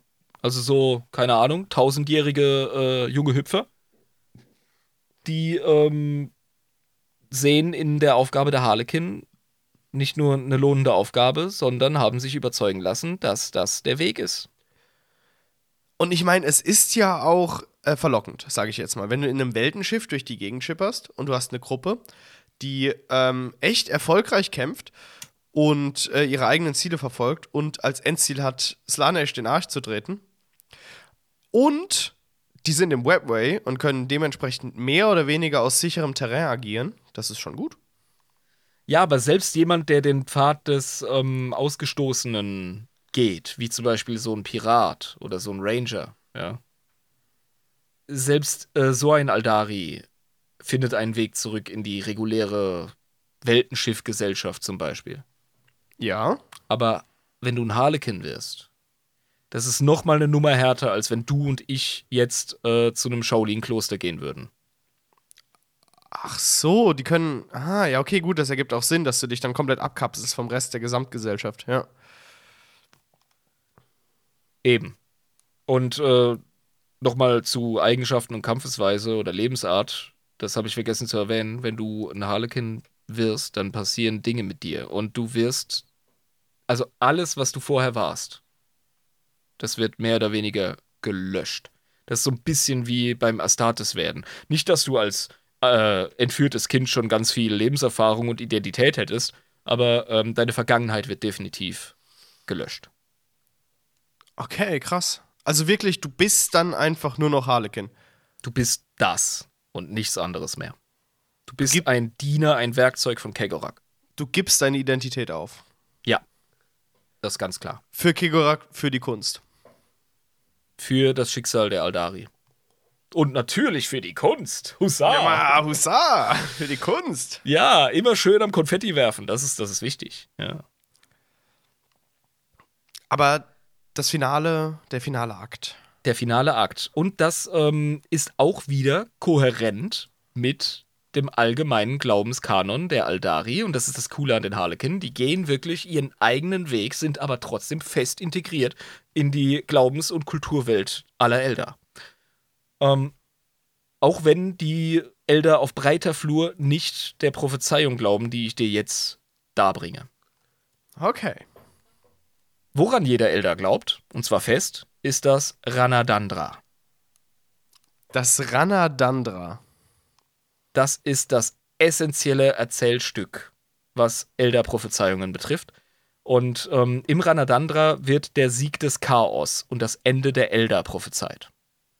Das ist gar nicht so ein cooles Ende. Äh, vergleicht das äh, ein bisschen mit der Götterdämmerung der alten Nordgermanen, das Ragnarök der Wikinger. Gut, das kennt man ja. Das ist ja auch kein Happy End. Ne, auf gar keinen Fall. Ja. Ähm, gut, man kann jetzt sagen, ja, aber Naturglaube, das Rad dreht sich weiter, danach gibt es nochmal Arschgund Embla, bla bla bla. Ja, aber vorher geht halt die Post ab, ne? Also, äh, Odin wird von äh, dem Fenriswolf verschlingen, Thor wird von der Midgard-Schlange besiegt, es geht einfach, die Welt steht in Flammen, die Untoten kommen, uiuiui, ne? Ist der Deibel los. Und so Ja, ungefähr ja, du dir, ja, das ist, das ist Armageddon zum Beispiel, ist ja auch ein griechischer Begriff äh, Genau. für das Weltenende. Ne? Genau, genau. Und ähm, ist ja auch äh, Teil der ähm, äh, christlich-judäischen äh, Mythologie. Es gibt irgendwo immer so ein Weltenende. Genau, Ja. das, das brauchst du auch irgendwie, weil sonst ergibt das alles hier ja gar keinen Sinn. Wenn du nicht irgendwo noch ein Ende hast, einfach. Ja, ich sag mal so, du kannst deine, deine Endzeitreligion saugeil verkaufen, wenn du sagst, es geht alles in Eimer und ich kann deine Seele retten. Gut, ja, aber das ist eher so ein moderner Twist. ist, ja, ja, das ist eine moderne Interpretation. genau. Das Ranadandra der Eldari spricht, wie gesagt, vom Chaos-Sieg und vom Ende der Eldari. Und ähm, gleichzeitig aber schlummert tief im Innern, im Kern der schwarzen Bibliothek äh, ein Raum. Wie Räume schlummern können, das müsst ihr mir erzählen, das habe ich jetzt gerade einfach nur gesagt. Da ist ein Raum, der in silbernes Licht getaucht ist. Und auf einem reich verzierten Sockel aus Obsidit. Das ist wahrscheinlich ein fancy Stein. Irgendein Mineral. Kein, nicht nur ein Obsidian, ein Obsidit, Alter. Obsinit, Alter. Also Das ist, Obsinit, äh, ja. Fancy Vulkan-Drachenglas hier. Ähm, da ruht ein uralter Foliant. Ja, ein, ein äh, Foliant äh, für all die Nicht-Mittelalter-Freaks. Das ist, das ist ein feines Buch. Das ist ein vornehmes Buch. Vornehmes Buch mit einem Lederband. Außenrum Ja, so ein ein- Le Ledereinband. Genau, ja. Schon, schon ähm, äh, der Mannheimer Komiker ähm, Bülent Ceylan hat gesagt, ein Flakon ist eine vornehme Flasche. Ja. Und darauf ähm, ruht, wie gesagt, äh, auf diesem ähm, Sockel eben dieser Foliant und ein, das ist ein kristallenes Buch, welches die Worte Kegorach selbst beinhalten soll. Oh, wow, okay. Ja, das ist ein super heiliger Gegenstand. Ähm, und seit dem Fall in M30, als Slanisch äh, sich so zusammengeschustert hat, seitdem liegt das Buch versiegelt auf diesem Sockel rum. Ich wette mit dir, dass da so viel Bullshit in dem Buch drin ist und nur sehr wenig relevant ist. Ganz, du schlägst es so auf und du denkst dir, was für magische, mystische Geheimnisse werden mich nun erwarten. Oh, Kagoroth, was hast du mir hier hingelegt? Und dann machst du es auf und das ist erstmal so das Rezept für seinen Lieblingskäsekuchen. Und die ersten drei Seiten. Und denkst so, okay, alles Das ist klar. wahrscheinlich so ein bisschen wie der Kritzelzettel von Jabba durch all seine ähm, Studiensemester. Genau, ja, ja, Pi- ja. Pimmelwitze und äh, mein, mein, mein, mein, mein Prof als, als Walross gemalt, weil der eine Halbglatze hat und so ein Schnauzbart ein bisschen dicker ist. So. solche, solche Sachen einfach so. Eigentlich ist Kegorak der äh, Kegorak ist eigentlich der Schutzpatron von unserem Podcast, ey. Ja, mega. Ja, wirklich. Und, und genau so ein Scheiß, einfach, du blätterst du so durch, so ein richtig edler Folianten, du weißt gar nicht, wo du das Relevante jetzt finden kannst. Irgend so eine Fußnote ist dann das Wichtige. Du wirst so lachen, wenn du feststellst, wie nah du an der Wahrheit bist. Ähm, denn ähm, mit dem Buch ist was passiert. Ja? Es sind nämlich so nach und nach alte Prophezeiungen wahr geworden. Und zwar lautet die erste Prophezeiung: Ein gefallener Zauberer sucht die Pforten zur Bibliothek. Okay, okay. Erinnere dich? Wer könnte das sein? Ein gefallener Zauberer, das ist wahrscheinlich. Der Luri und der Gunni sind jetzt schon am Schnipsen. Herr Lehrer, Herr Lehrer, ich weiß es. Ja, ich meine bei den Thousand Suns. Der, der, Ja. wie hieß er? Der Ariman. Ariman war der Name, Genau. Der klopft so heftig verzweifelt an die Pforten der schwarzen Bibliothek. Es ist zum Weinen. Und zum Lachen, wenn man Kegorak fragt. Ist super lustig eigentlich. ja. Zweite Prophezeiung. Also äh, bei der ersten Prophezeiung übrigens ähm, hat das Buch angefangen so zu wackeln, okay. als die eintrat. Bei der zweiten Prophezeiung, in der heißt es, ein König windet sich in Unruhe in seinem Hof aus Tod und Stille, um wieder aufzuerstehen. Äh, Necron-Shit, ähm. Glaube ich. Es muss äh, The Silent King sein. Genau, der stille König. Es muss The Sarek sein. Genau. Der, äh, wie wir wissen, kehrt gemacht hat, als er die ähm, auch für, gerade für Aldari, äh, wichtige ähm, Ankunft der Tyrannidenschwarmflotten bezeugt hat. Ja. Ist auch Ne? ein krasses Ereignis. Ist ein krasses Ereignis. Also, das zählt für mich definitiv als Prophezeiung. Ich würde die so deuten. Und das Buch fängt an zu zappeln und zu machen und ah, fuck! Dritte Prophezeiung: Im Auge des Wahnsinns bereitet sich ein Champion der ruinösen Mächte darauf vor, ein ihm lange versagtes Reich zu erobern. Fail but on the armless. Ja, da sind wir, ne? Also, das ist relativ eindeutig, da brauchen wir gar nicht drüber diskutieren. Das ist sehr klar. Und ich weiß nicht, ob es bei dem Fall von Cadia war. Aber ab einem gewissen Punkt hat sich das Buch auf einmal mit einem Knall geöffnet. Bang! Geil.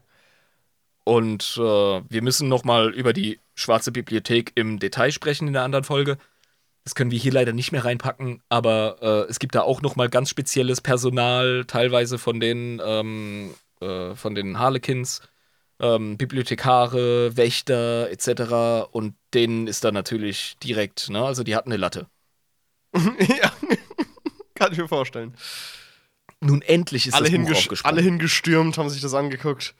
Ja, eben, Alter. Ja, also da will jeder lesen.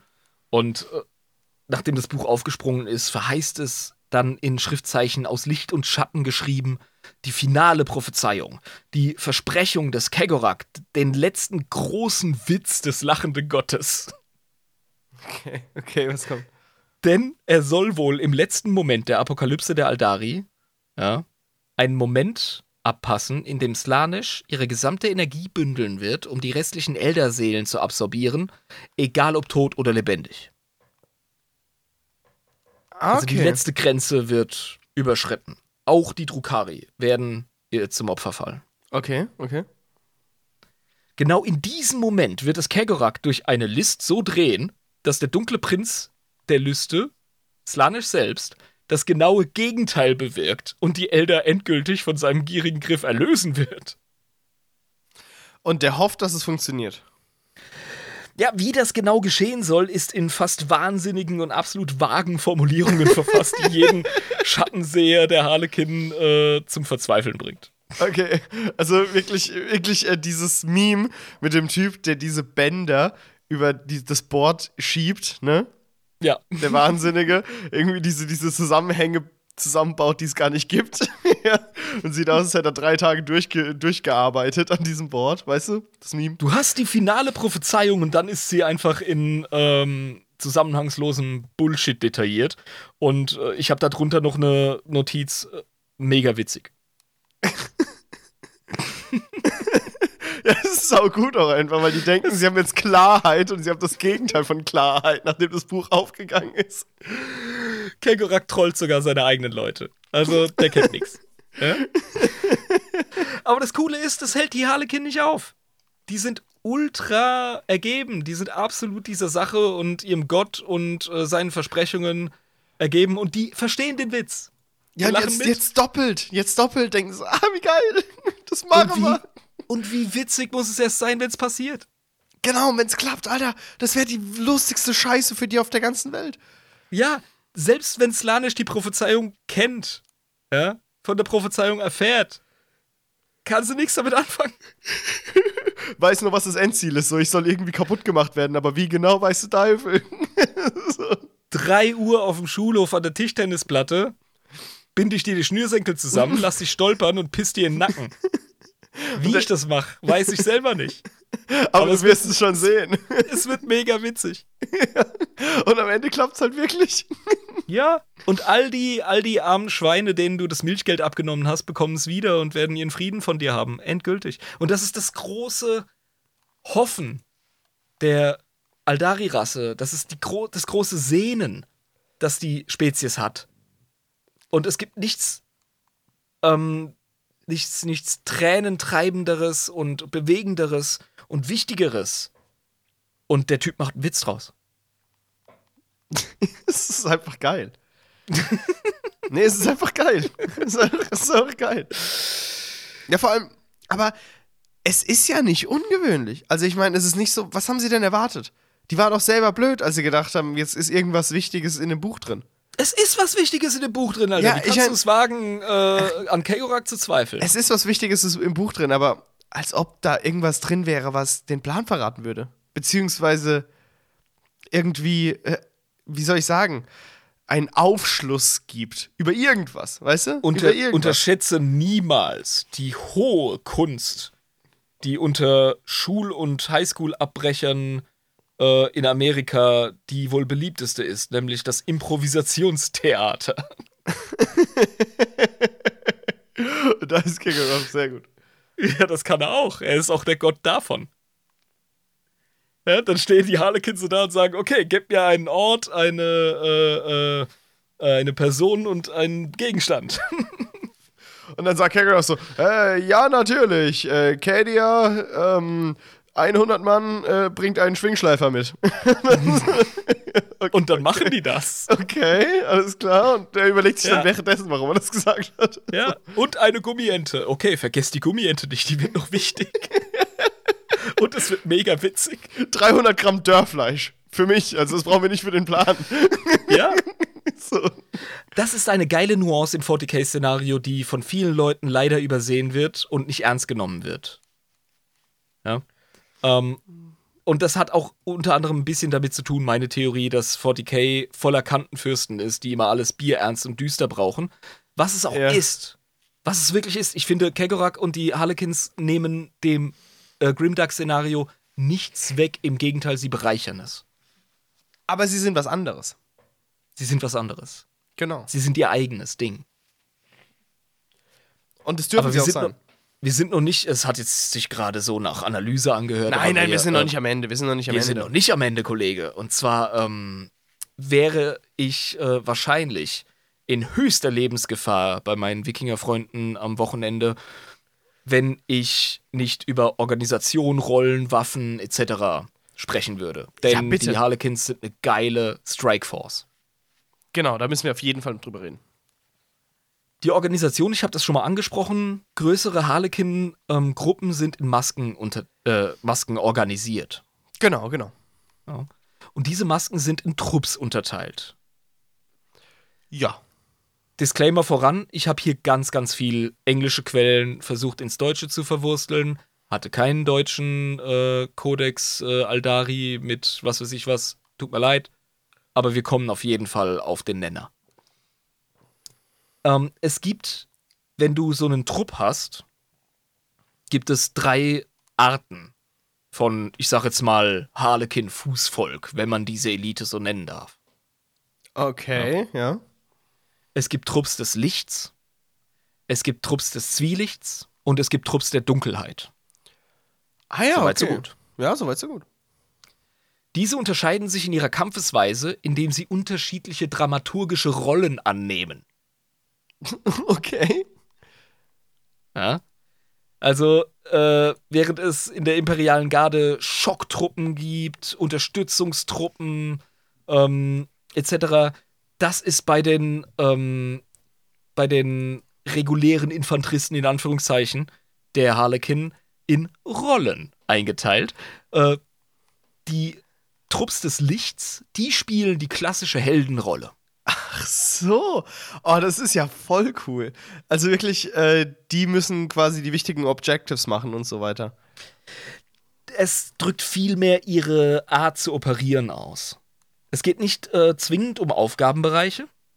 Das wäre zu restriktiv. Ja, selbst in klassischer Militärstruktur. Ähm, da geht es mehr um die Art, wie operieren sie. Ähm, die Trupps des Lichts äh, als Heldenrolle einnehmende Krieger, die kämpfen heroisch im Sinne von, wir gehen Kopf voran, dorthin, wo es gefährlich ist Mhm, und ja. stellen uns den großen Widersachern, den Champions, ja, so einem, so einem äh, verdammten imperialen Knight oder einem Titan. Gehen so ein bisschen Ähm, Horus-mäßig vor, ne? An, an den ja, Kopf der gehen- Schlange.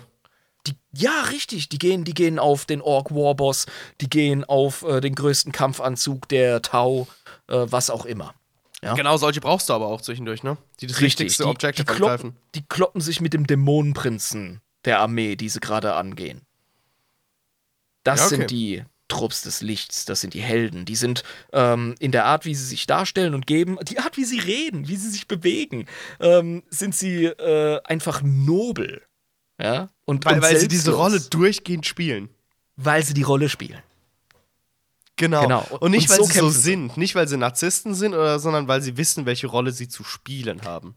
ich kann mir sehr gut vorstellen, sobald du ähm, in eine Harlequins äh, Kampfmacht ähm, eingeteilt bist, wird es mehr oder weniger mit der Zeit so auch dein Wesen. Es gibt, glaube ich, dann auch keinen Unterschied. Ich glaube, das sind dann auch Method Actors, weißt du? Ja, auf jeden Fall. Also im, Ja. Ende, im Ende schon. wenn, wenn man so lang drin ist, muss das sein. Die Trupps der Dunkelheit, das sind so die Bösewichte. Ja? Die, sind sich, ja, die sind sich für keinen Job zu schade. Die machen die Drecksarbeit. Das sind im Grunde die Night Lords der Harlequins. Weißt du? ja, ich weiß, was du meinst. Aber Bösewicht und Gutes in einem Team irgendwie. kein Theaterstück ohne Antagonist und Protagonist. Und die arbeiten Kollege. alle zusammen auf der Bühne. Ja? Ich Ja. wollte gerade sagen. Also hier, äh, ne? Wenn, solange ich hier noch Produktionsleiter bin, ja, werden hier die Rollen ausgefüllt, Jabba. Ich weiß, ich weiß, ich weiß. Alles gut, alles gut. Mach dir keine Sorgen. Das, Aber das ist wichtig. wollte nur sagen, klar, also wenn für sie alles quasi auf dem Schlachtfeld nur ein einziges Theaterstück ist, dann ist auch klar, dass Gute und Böse in einem Team arbeiten können. genau, ja. Weil sie einfach die Geschichte darstellen. Und zwischendrin gibt es eben die Trupps des Zwielichts. Und die sind ambivalent. Das sind so ein bisschen Anti-Helden, weißt du? Die Trupps, ja, okay, verstehe, verstehe. Und was ist ihre Aufgabe auf dem Schlachtfeld an sich? Ähm, die sind wahrscheinlich die flexibelsten und deren Motive findest du dann erst am Ende der Schlacht raus, wenn die Story erzählt wird. Wenn sie zur so. Konklusion kommt. Ja, Weil es ist ja ein okay. Bühnenstück, wenn die kämpfen. Ja, natürlich, klar. Und, und am Ende, am Anfang weißt du gar nicht so wirklich 100%, was der Trupp des Zwielichts äh, wie genau bewirkt. Und am Ende stellt sich raus, ah, das waren die Ränkeschmiede, die dem Trupp der Dunkelheit äh, den Sieg gebracht haben. Oder, oh, es waren die vertrauensunwürdigen ähm, Typen, die auf dem Schulhof rauchen und, äh, und Tauben treten. Aber am Ende waren sie doch die Guten und haben sich geopfert. Genau, weißt ja. du, so ein Scheiß. Also du, du hast quasi so eine komplette Story in einem Schlachtfeld erzählt dann. Ja, Mann. Es geht um das Drama, das Theater. Und danach, obwohl du gewonnen hast, fühlst du dich hintergangen von den, den Verdammten. Nun, das ist das Geile schon auf dem Base-Level. Ja. Also die regulären äh, Truppler, sag ich jetzt mal. ja, die normalen Soldaten halt. So. Ja. Dann werden die angeführt von einem Truppmeister oder Truppenmeister. Mhm. Der wurde auch mal eine Zeit lang Avatar genannt, aber ich glaube, das hat einfach ein bisschen viel Verwirrung gestiftet mit dem Avatar des Kane, was wieder ein anderes Ding ist. Völlig anderes Ding. Stimmt, der Avatar X Kane, da haben wir auch schon mal drüber gesprochen, ja. Ja, genau. Dann, und jetzt kommen wir zu unserem ersten schwierigen Anglizismus, kommt der Death Jester. Ah, der Todesgaukler. Todesgaukler ist ein geiler Name. Ja, das kam Ja. mir gar nicht in den Sinn. Der Todesgaukler. Ja, ja, der Death Jester. Und den zeige ich dir jetzt mal. Den Todesgaukler. Genau. das ist ein geiler Name. Der sieht schweinegeil aus. Übrigens, ich muss dir noch äh, den Truppmeister zeigen, Verzeihung. Ähm, bevor wir den vollkommen übergangen haben. Ich habe den jetzt gerade einfach nur so erwähnt, aber der äh, organisiert halt diese Trupps. Und ähm, seien das jetzt äh, Licht, Zwielicht oder Dunkelheitstrupps, ähm, das ist im Grunde, äh, na, so ein bisschen Das ist er? Ja, das sind zwei Versionen. Ähm, der hat einen richtig coolen Kick-Ass-Mantel mit so einem geilen offenen Das Kragen. ist so geil, Alter. Das sieht auch so geil, so, das sieht nicht dämlich aus, aber schon Nein, so ein überhaupt nicht. bisschen. Also so, also es, sieht, es sieht albern aus. Es sieht albern aus, aber nicht dämlich. Nein, ich finde, es sieht spielerisch und Kick-Ass aus. Ja, es sieht. Ja, okay, ja. Und der hat einen coolen Iro. Äh, Schon, also man, man sieht aber das Militärische darin. Also er hat. Ja, er ich meine, so ein, so ein Centurio in der römischen Armee hat auch einen coolen Iro. Genau, das meine ich. Das, das, das, das ist mil militärisches Zeichen für seinen Rang. Ja, ja, oder halt dramatisch. Auf jeden Fall ist Be- der. beides, ähm, beides der gleichzeitig. ist, Warum- dafür, Ja. der ist dafür verantwortlich, dass Licht, Zwielicht und Dunkelheit in der Story gut spielen. Ja? Es, es geht nicht darum, dass man jetzt eine gute Kampftaktik macht, sondern dass das Doch. Spiel funktioniert. Achso. Doch, doch, du musst, du musst bitte endlich begreifen, dass da kein Unterschied ist. Achso, stimmt, ja. Ah, stimmt. Ja? Mhm. Gut Ja, spielen und gut fighten ist ein und dasselbe und das macht diese Typen so gestört. Ja, genau, okay. Sorry. Das heißt, also die, die Direktoren, die gucken, dass das Spiel gut funktioniert, sorgen auch dafür, dass der Sieg da am Ende da ist. Ja, ja, ich würde sie fast eher so ein bisschen als, ähm, also sie sind im Grunde, und so stelle ich es mir auch auf dem Tabletop vor, sind sie das Äquivalent von einem Sergeant der ähm, Space Marines, ja, oder einem Watchmaster beim DevCore in so einem Zehnertrupp. Genau. Weißt du? Ja. Oder einem Typ hinter der. Bühne, der dich äh, vorjagt und sagt, mehr Drama, mehr Drama. Ja, ich glaube, das ist so der Personal Coach einer, einer, äh, eines Trupps. So. Ja, ja, ja, genau. Genau. Und ähm, der ist auf jeden Fall der Shit. Aber wir haben ja schon den Death Jester angesprochen. Und der hat auch noch mal eine ganz eigene Optik. Ähm, bom, bom, bom. Unsere Patronen werden das Ganze auf dem Discord-Server zum Genießen bekommen im Bilderbuch. Hier haben wir den Death Jester. Den Ach du Scheiße. wie du ihn genannt hast. Der sieht ja richtig übel aus. Ja, Mann, der ist so eine Mischung aus Spawn, The Punisher und dem Joker. Ja, Mann. Der hat einfach eine. Also, es sieht für mich ein bisschen Necron-mäßig aus, vor allem das untere Teil dieser Maske. Ja. Aber oben ist so ein Totenschädel. Aber ein anderer Totenschädel, so ein böser. Also, es ist ganz seltsam zu erklären irgendwie, aber es ist.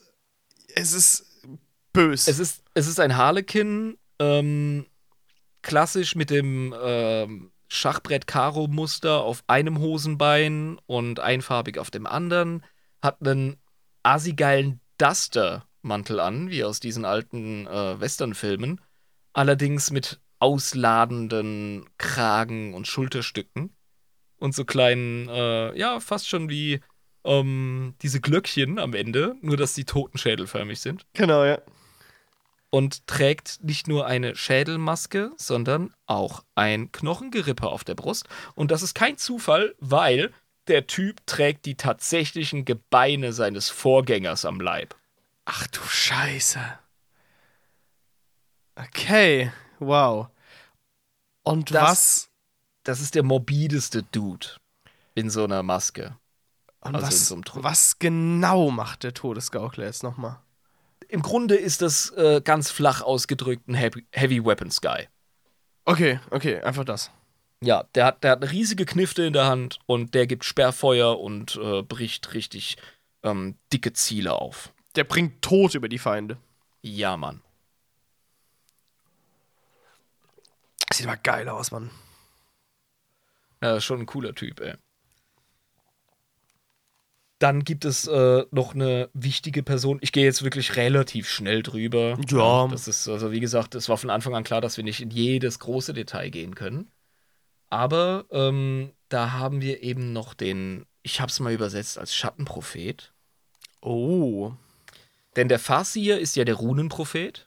Genau.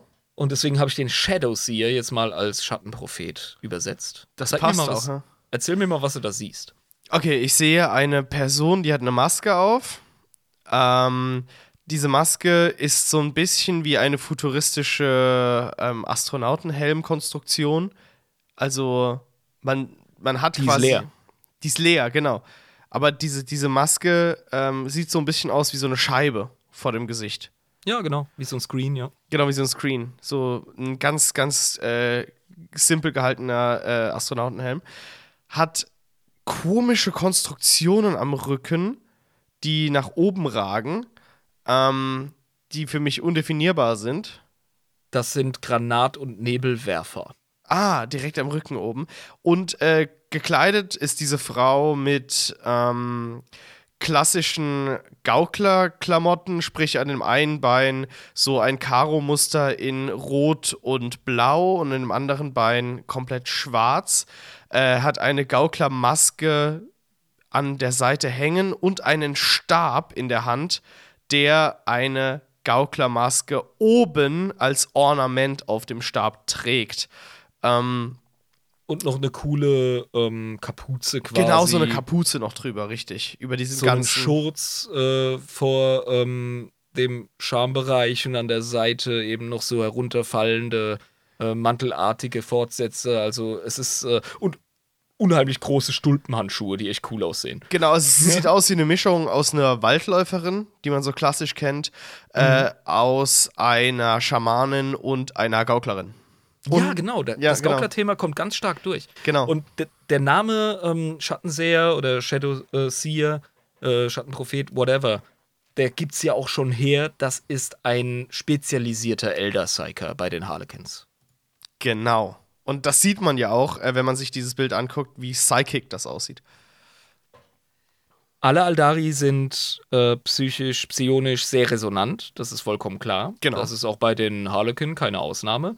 Nur äh, verhält es sich hier wie auch mit den Runenpropheten so, dass das hier ein gut ausgebildeter und äh, sehr stark indoktrinierter, talentierter Psyker ist. Ähm, diese äh, Schattenpropheten, die haben die Rolle des Geschichtenerzählers im äh, Theaterstück. Ach so, okay, interessant. Und wie, wie Ähm, sieht das in der Praxis aus? Im alten Griechenland gab es ja immer diesen Choral, ne, diesen Chor aus mindestens drei Personen, die äh, gemeinsam quasi als Erzählerstimme den Plot vorantreiben. Genau, ja. Das macht der Shadowseer bei den Theaterstücken. Der erzählt, was passiert. Genau. Und äh, die, äh, diese komischen Fortsätze hinten, das sind wirklich so Psylo-Granatenwerfer. Also die werfen Granaten ins Publikum ab, wenn sie ihre Theaterstücke abziehen, ähm, die äh, psychoaktive Substanzen enthalten und äh, durch ihre psionischen Fähigkeiten inspirieren sie auch das Publikum, die Emotionen zu spüren, die das äh, Moment in diesem Stück gerade verlangt. Ah, also auch außerhalb der Kriegssituation. Ja, jeder, jeder Krieger bei den Harlequins übernimmt eine Rolle in den äh, Stücken, die sie spielen. Das sind alles Schauspieler. Genau, ja, ja, ich weiß, ich weiß, ich weiß. Bloß wir haben jetzt die ganze Zeit über das Schlachtfeld per se gesprochen. Mhm. Genau, und da ist es natürlich genauso, dass quasi diese psychoaktiven Substanzen benutzt werden, um eben die Erzählstruktur auf dem Schlachtfeld voranzutreiben, aber eben auch in friedlichen Situationen. Genau. Und auf dem Schlachtfeld halt dazu, äh, Ist da ja- den Gegner mit spezifischen äh, psionischen Visionen zu plagen Genau. und, und, und Stimmungen zu beeinflussen. Es ist total clever, weil das halt wirklich für sie dann genau dasselbe ist. Weil ja, Ja. die, die Rollen nicht abgelegt werden vom zivilen äh, Spiel im, zum kriegerischen Spiel. Absolut, ja. Du Ja. hast eine Bande von verdammten Profikillern auf der Bühne, wenn Ja. du dir ein Aldari-Stück anschaust. Und die kleinen Kinder äh, klatschen und, und sind total froh und alles ist super. Und nichts sieht aus wie Krieg und am nächsten Tag sind sie wieder auf einem Schlachtfeld und sind komplett geisteskrank. Ja, es ist halt wie im Theater. Du kannst kindgerechte Stücke aller Tabaluga aufführen und du kannst den Fall der Aldari aufführen. Genau. Ja. Schauspiel hat alles. Also wie gesagt, Genau. es, gibt, es gibt Barney, den äh, lila Dinosaurier und es gibt Saw. Es gibt alles auf der Leinwand. Exakt. Und das macht die Shadowseer als ähm, Psioniker in den Harlequin-Masken so besonders und cool. Das sind wirklich auch einfach, ähm, ja, ich stelle es mir auf dem Tabletop so vor, ich bin kein Elder-Spieler, ähm, dass die halt einfach einen großen Einfluss haben auf Moralwürfe oder so ein Shit. Weißt du? Ja, das ergibt schon Sinn. Dass sie, ähm, weil sie ja ihre Rolle machen. Ja, genau. Genau. Also die Shadowseer sind, was das angeht, natürlich enorm wichtig. Wie gesagt, Geschichtenerzähler. Die äh, geben, so kann ich mir auch vorstellen, ähm, die haben wahrscheinlich auch eine koordinierende Rolle dann beim, beim Kämpfen. Ja, bestimmt Weil- auf jeden Fall. Ja, weil äh, stell dir vor, du, du, du greifst mit deiner Harlequin-Maske den Feind an und äh, Akt 1 Gegner überrumpeln, Akt 2 ähm, Flanken konsolidieren, Akt 3 ähm, reinhauen, Akt 4 LOL. Ja. Genau. So, Und, das muss ja alles koordiniert werden, damit es klappt. Genau, der Shadowseer erzählt die Geschichte. und dann, je nachdem, wo, in welchem Akt wir sind, wissen wir als Kämpfer, äh, was jetzt zu tun ist. Das ist geil. Ja. Das ist einfach Porno. Äh, Solitaire ist eine weitere ähm, recht tragische Rolle. Wir sind ja nicht nur in der Komödie, ja, so viel wir lachen wollen. Solitär, Kartenspiel. Mhm. Mhm, ja, genau, darum geht es und nichts anderes. Nein, ähm, Solitaire, wie der Name schon sagt, dem Französischen entlehnt. Das ist der Einsame, der Wandelnde. Und der oder die, übrigens nur zum Klarmachen, ja, wie bei fast allen ähm, Aldari Forces, fast allen, sind Geschlechter austauschbar. Ja? Also Frauen stellen auch wahrscheinlich die Mehrheit dar in Aldari-Gesellschaft und in Forces. Und ähm, in der Repräsentation, Präs Repräsentation auf jeden Fall. Und ähm, der Solitär oder die Solitär ist eine Gestalt, die ist selbst bei den Harlequins ein Ausgestoßener. Was? Okay, krass. Also wenn du die einsamste Gestalt in der Aldari-Kultur sein willst, dann bist du ein Solitär. Wobei du dir das nicht aussuchst. Das, Und wie, äh, wie, wie passiert das? das passiert mit dir. Ähm, ich bin mir nicht sicher, ob es ihnen widerfährt oder ob es von Anfang an so ist, aber man geht bei den Solitär davon aus, dass ihre Seele schon an Slanisch verloren ist. Okay, ja. Klar. Ich meine, sonst würde man sie ja nicht ausstoßen. Die sind seelenlos, so wie wir die Blanks zum Beispiel begreifen bei den Menschen. Ja, genau. Und das ist natürlich für Aldari ist das äh, also hundertmal krasser als für Menschen ohnehin schon. Ja, das ist man- total heftig, auf jeden Fall. Ja, das ist eine hochpsionische Spezies. Und äh, der Solitär, der äh, ist auch gar nicht wirklich einzuordnen in die Kommandostruktur und Hierarchie ähm, der äh, Harlequins. Wobei Hierarchie schon wieder so ein starker Begriff ist. Es geht ja mehr um Rollen. Mm, Und- ja, das stimmt. Der Solitär entscheidet für sich selbst. Der Solitär, der ist auch nicht abrufbar. Der erscheint.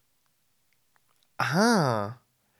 Ja, klar, nee, logisch. Weil wenn er ja außerhalb der, der, äh, der Hierarchie, äh, nicht der Hierarchie, der Gesellschaft der Harlequin ist, ähm, dann will er aber trotzdem ja immer noch Teil dessen sein, was äh, an dem ganzen Stück passiert. Der ähm, Solitär hat eine Rolle. Genau, eine er feste hat immer Rolle. noch seine feste Rolle, genau. Eine wichtige Rolle sogar. Denn wenn die Harlequin das wichtigste Theaterstück von allen aufführen, dann muss jemand die Rolle von Slanesh spielen. Und das macht der Solitär. Das kann nur der Solitär machen.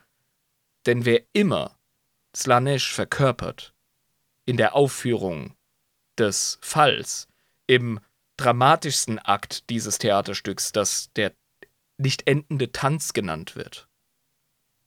Stell dir vor, du hast dieses äh, Aldari-Theaterstück vor dir, das die Harlequins aufführen.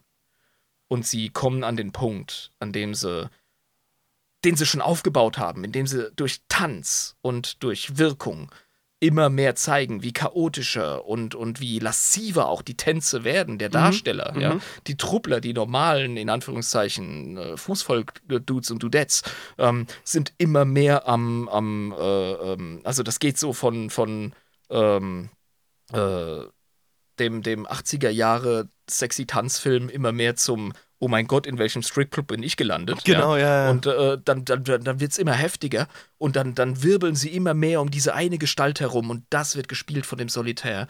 Und der muss am Ende diesen Exzess darstellen und muss diese Rolle vollkommen ausführen und ausleben. Und wenn das ein regulärer Aldari mit einer nicht verlorenen, intakten Seele machen würde, dann würde er sofort ans Chaos verfallen und es würde sich ein Dämon manifestieren. Ach du Scheiße, ja. So intensiv sind diese Theaterstücke. Wow. Ja, krass. Und das muss ein Solitär machen. Das geht nicht anders. Das ist eine extrem wichtige Rolle. Vor allem, wenn du dieses wirklich wichtige Stück aufspiel, äh, aufführen willst, brauchst du ja, Ja. einen Slanesh, quasi. Eine Slanesh. Der, der Todesgaukler ist der Einzige, der die Rolle des Todes spielen darf. Ja. Der stellt auch sehr oft repräsentativ irgendwie Mächte der Necron dar, etc. Genau. Und ähm, der Solitär ist der Einzige, der die Slanisch-Rolle machen kann. Weil da ist keine Seele und der, der kann nicht fallen und da kann sich nichts manifestieren. Das ist immer ein bisschen safe. Ja? Heftig, heftig. Das ist ein ernstes Handwerk, was die Harlequin bei allem Humor, bei allem Lachen da durchziehen. Das ist total krass, Mann. Auf dem Schlachtfeld hat es richtig gute Vorteile, weil der Solitär äh, kann sich relativ gut äh, einem äh, Dämonenprinzen des Zinsch gegenüberstellen. Ja, ja, natürlich, auf jeden Fall. Der ist äh, super psi-resistent. Er hat, er hat, wie gesagt, eine Schutzmauer um sich rum, kann man wirklich so sagen. genau, aber das heißt auch, dass er nicht gleichgeschaltet ist mit diesem psionischen Lied, das die ganze Zeit läuft, das zum Beispiel vom Shadow Seer einfach angeleitet wird. genau, er ist sehr gedämpft. Also es ist sehr Ja. gedämpft alles. Der- er kriegt das nee, der macht, der macht sein eigenes Ding. Der kennt Genau. seine Rolle, der hat sein Rehearsal gemacht, der hat seine Kostümprobe gemacht, der kämpft seinen Shit, der ist sehr effizient, der ist sehr nützlich, aber es ist halt einfach ein fucking Solitär. Ja, ja, ja. Der gilt auch als verflucht, man will den nicht mal anfassen. Selbst bei den, ähm, bei den äh, Theaterstücken wird der nicht angerührt von den anderen Darstellern, weil man Angst hat, dass sein Fluch auf einen übergeht. Ach du Scheiße, Mann, was ist denn da los? Ja, gut, aber ich meine, klar, wenn man sich das jetzt wirklich anguckt, was für eine Rolle er hat und wie er auch innerhalb der Gesellschaft ausgestoßen ist, weil für sie ist ja dieses Theater, was sie aufführen, aber eben auch die Ziele, die sie verfolgen und die Realität sind ja sehr miteinander verwoben, ineinander verwoben. Äh, Und es ist eine Repräsentation der Realität. Und Aldari Genau, begreifen das genau. wie kein anderes Volk, weil sie spüren den Warp. Sie begreifen, dass die Spiegeldimension eine äh, ja, Spiegelung der Realität ist. Genau, es gibt keinen genau. Unterschied zwischen Materium und Immaterium im eigentlichen Sinne. Ja? Ja. Ja, also bei das, das ist richtig. Ich meine, deswegen müssen sie sich ja auch, wie gesagt, im Webway äh, verstecken und wenn sie ins Materium reingehen, sprich sich aus dem Webway bewegen, sind sie ja vogelfrei in dem Sinne. Außer sie äh, schützen sich halt psionisch extrem stark durch ihre Pfade zum Beispiel. ja, der Schleier zwischen Materium und Immaterium ist dünner als zwischen Webway und Warp, definitiv. Ja, ja. Das ist Wahnsinn. Das ist wahnsinnig krass. Das ist der Shit, oder? Der Solitär, der hat mich auch, äh, der hat mich abgeholt, als ich das, Das, ist mega geil. hab. Das ist mega geil. Ja, der Solitär ist einfach, äh, brr, das ist schwere Kost. Das ist ähm, eine richtig tragische, aber essentielle Rolle. Genau, tragisch, aber diese Person ist sich in ihrer Tragik durchaus bewusst, was sie ist. Und es ist auch ein Spiegel der Situation der Elder, finde ich. Mhm. Ja, ja, eben, genau. Also sie müssen sich mit ihrer tragischen Situation irgendwie zurechtfinden, aber fühlen auch so einen gewissen Stolz darin. Ja, weil im Kern, haben wir ja schon wie oft gesagt, gehört eine Elderseele auf dem Papier Slanesh. Genau, genau. Und alles, was verschiedene Elder-Zivilisationen machen, hat im Endeffekt so den Zweck, dem irgendwie zu entgehen. Ja, sei es durch äh, Seelensteine oder durch äh, Seelenvampirismus, wie bei den Druckari. Genau, genau, richtig. ja? Ja. Oder Welten-Nexus äh, äh, Nexus, ähm, bei, den, bei den Exoditen. Das ist, ähm, ja. Und das verkörpert der schon gefallene Solitär. Der, weißt du, der könnte ja auch sagen, so, fuck it. Was hab ich noch zu verlieren? Meine Seele ist weg. Genau, er trotzdem- macht's, aber er macht's genau nicht. Dieses Individuum, ja, diese Frau, dieser Mann, entscheidet sich dafür, Kegorak zu dienen und den großen Witz zu erzählen. Das ist sehr schön gesagt. Das ist schweinegeil. Und äh, ja, ne, also keine, kein Humor ohne Tragödie, deswegen erzähle ich gnadenlos äh, Behindertenwitze oder Ja, ja, klar, logisch. Witze über meine eigenen kleinen Dramas, die ich in meinem Leben habe. Das ist notwendig und das können wir von Kegorak lernen. Es gibt allerdings noch äh, ein, ähm, äh, ein, ein, eine Rolle, eine Figur, über die habe ich so gut wie nichts rausgefunden, aber die ist trotzdem wichtig. Und zwar äh, heißt das auf Englisch der Master Mime. Ah, der Master-Mime. Ja, im Grunde so der, der, der Chef-Pantomime. Der Chef-Pantomime, genau. kann, kann man so sagen, ne? Ja. Und die sind tatsächlich auch ein bisschen so. Also ich glaube, die reden auch nicht. Ja, gut, aber ich meine, das gehört ja zum Rollenbild des Pantomime dazu. Ne? So ein bisschen die Ja. Stummheit.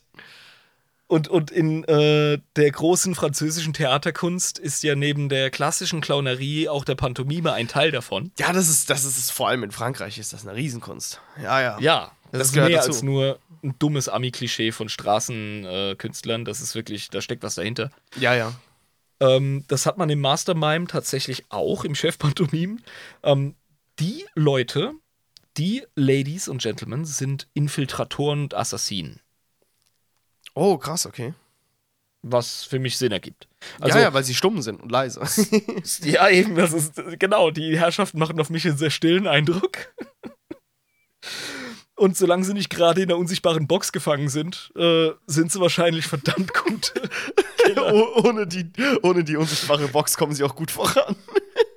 Ich kann mir vorstellen, wie sie halt so die Zielperson, irgendeinen so einen imperialen Offizier, an einem unsichtbaren Seil an sich ranziehen können durch Psionik, weißt du so. So richtig lächerlich. So, so komischen Gesichtsausdrücken. Ich sag's dir, ey, sobald es ein ähm, Black Library Autor, so heißt ja der Verlag von äh, James Girk Shop, was ich Genau. cool finde, Ja. sobald es einer schreibt, ist vorbei. Das ist so geil. Aber äh, bei allem Spaß, der ja erlaubt ist, weil wir heute Kegorak dienen, Mhm, wir dienen heute Kegorat, ja. die sind auch Rekrutierer. Ach, die Mastermime sind Rekrutierer von den, von den jüngeren Menschen, von den, von den jüngeren Elder, meine ich. Das sind die Mädels, die ähm, mit dem Zirkuskamel auf der Straße stehen und Flyer verteilen. Ach so, wirklich? Krass. Ja. Die Infiltratoren. Ich finde das voll geil, weil die reden nicht. Also die, die, die machen. Das sind die Rekrutierer? Die Das nicht die, reden, äh, ne? Vor allem, das ist so kontraintuitiv irgendwie. so, Ist das nicht wieder ein geiler Gag? Genau, die, die gerade nicht reden, sind die, die die Flyer verteilen, ne? Weißt du? Ich will mich nicht zu arg drauf festlegen, dass sie stumm sind. Es kann sein, dass ich da wirklich korrigiert werde, aber, ich stell's mir so vor. bestimmt, aber bestimmt. Ich stell's mir so vor. Und Das wäre doch Das- der ganze das- Witz. das wird so geil reinpassen. Und wenn die es hinkriegen, dir durch ihre Körpersprache, durch ihre ähm, Art zu wirken und natürlich auch durch Empathie, Psionik, also äh, Aldari können sich jederzeit gleichschalten mit einem anderen Bürger, mit einem anderen ähm, Speziesgenossen. Ja, klar, Das logisch. Ganz, ganz klar, ganz klar. So, so ein bisschen wie mit den Vulkaniern bei Star Trek mit ihrem, äh, mit ihrer Gedankenschmelze, stelle ich mir das vor, nur nicht so invasiv und arg. Mhm. Ähm, du kannst die Leute schon fühlen. Und ich kann mir vorstellen, dass die Meister darin sind. Ja, auf jeden Fall.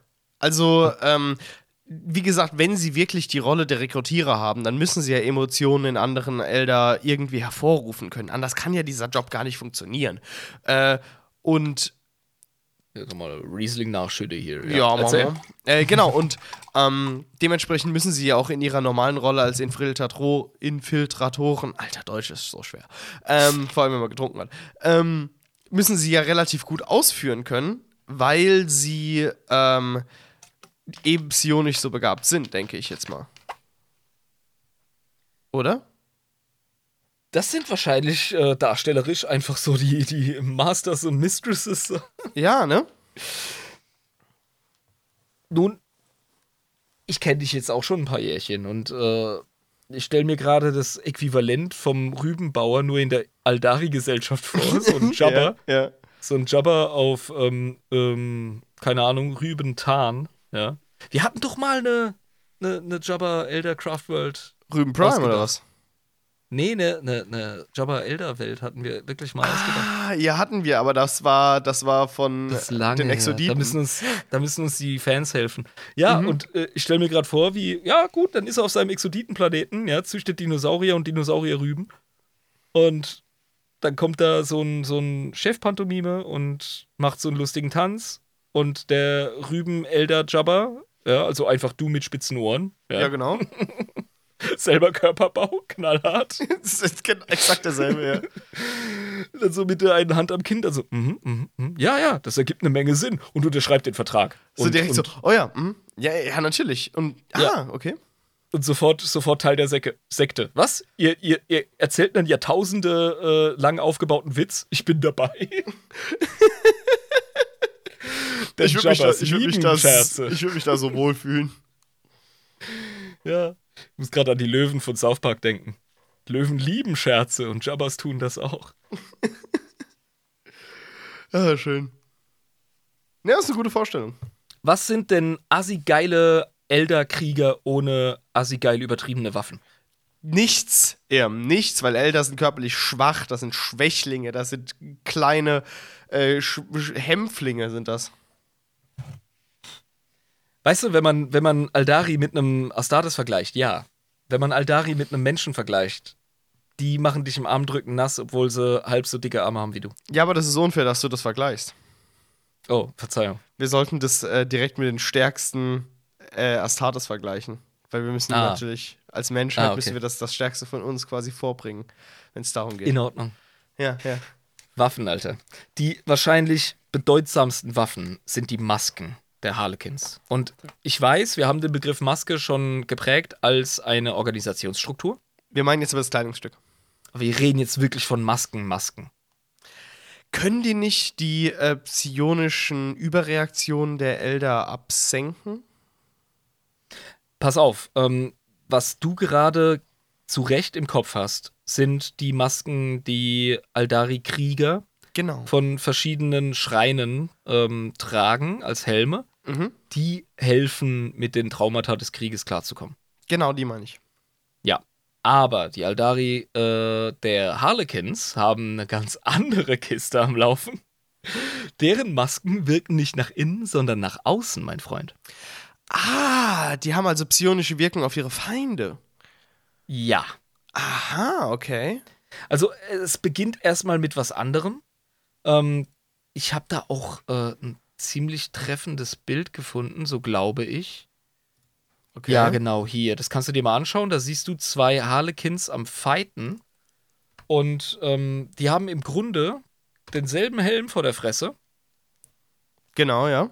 aber du hast hier zwei verschiedene Einblicke bei diesen beiden Gestalten. Ja, das stimmt. Der untere sieht super scary aus und der obere nicht. Eben. Der untere, der reflektiert was. Der ähm, zeigt dir eine Fratze. Stimmt, ja.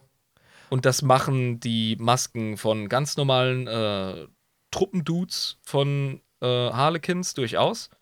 Die ähm, können einfach verschiedene ähm, Eindrücke, verschiedene Gesichter ihrem Feind zeigen. Die sehr verstörend Also- aussehen können. Genau. Und jetzt stellt man sich die Frage, ja, was, was bringt es bei einem Tyranniden? Keine Ahnung, vielleicht zeigst du da eine Dose äh, von, von äh, Insektenspray. Ich weiß es nicht. Uh, Oder du zeigst etwas, was kein bionisches, äh, bi biologisches Material ist. Beispiel alle Harlequins sehen aus wie Steine. Uh. Ja, oder wie Necron. Oder wie Necron, genau. Aber abgesehen von ähm, hypothetischen psychologischen Effekten auf äh, Tyranniden, was sowieso ein schwieriges Thema ist, wenn du ein Ork bist, dann ist das wahrscheinlich äh, eine weiße Maske, weil weiß bei den Orks die Farbe des Todes ist. Genau. Aber äh, auf, auf den Feind abgestimmt, sagen wir jetzt mal. So ungefähr. Aber halt begrenzt. Ja. Mhm, mhm. Dann tragen sie aber noch eine andere Form von Masken und bitte, lieber Bender, hau mich nicht, dass ich die verschiedenen Begriffe hier nicht äh, bringe. Aber es gibt da noch eine erweiterte Form von Masken, ähm, die vor allem auch von den äh, Schattensehern getragen werden, Schattenpropheten. Die zeigen tatsächlich dem Gegner psionische Visionen der schlimmsten Dinge, die sich deine Psyche ausdenken kann. Alter! Also wirklich ein individueller Angriff quasi. Ein individueller Angriff auf deine geistige Gesundheit, mein Freund. Alter, fuck, Mann. Oh Gott. Also, also wenn du da Höhenangst hast, guckst du wirklich in Nietzsches Abgrund. Genau, ja, dann schaust du eine fucking Klippe runter, exakt. Ja, ja. Ja. Krank. Oder wenn du Schiss äh, vom Meer hast, ähm, dann siehst du in, in, in, so eine, in so eine Tiefe und dann schaut dir so ein Fischmaul von unten hoch oder ne, ein Hai oder so. Das sind die schlimmsten Sachen, ja. Ja, exakt, dein Shit. Oder du siehst, äh, wie deine Eltern sich streiten. Keine Ahnung. Oder du siehst den Alles, Gürtel was vom Vater oder so. Also, alles, das was ist dich ja fertig macht, alles, was dich belastet. Krank, scheiße, Mann. Genau. Das, das heftig. Also Das- die Masken, die können was. Ah, ist heftig, aber es funktioniert. Ja, logisch. Und das, das, ist, das, das, ist, das ist ein Spaß für die, weißt du? Ja, ja, klar. Ja, klar. Es geht auch noch weiter. Die haben sogenannte Flip Bells, so heißen sie auf Englisch. Okay.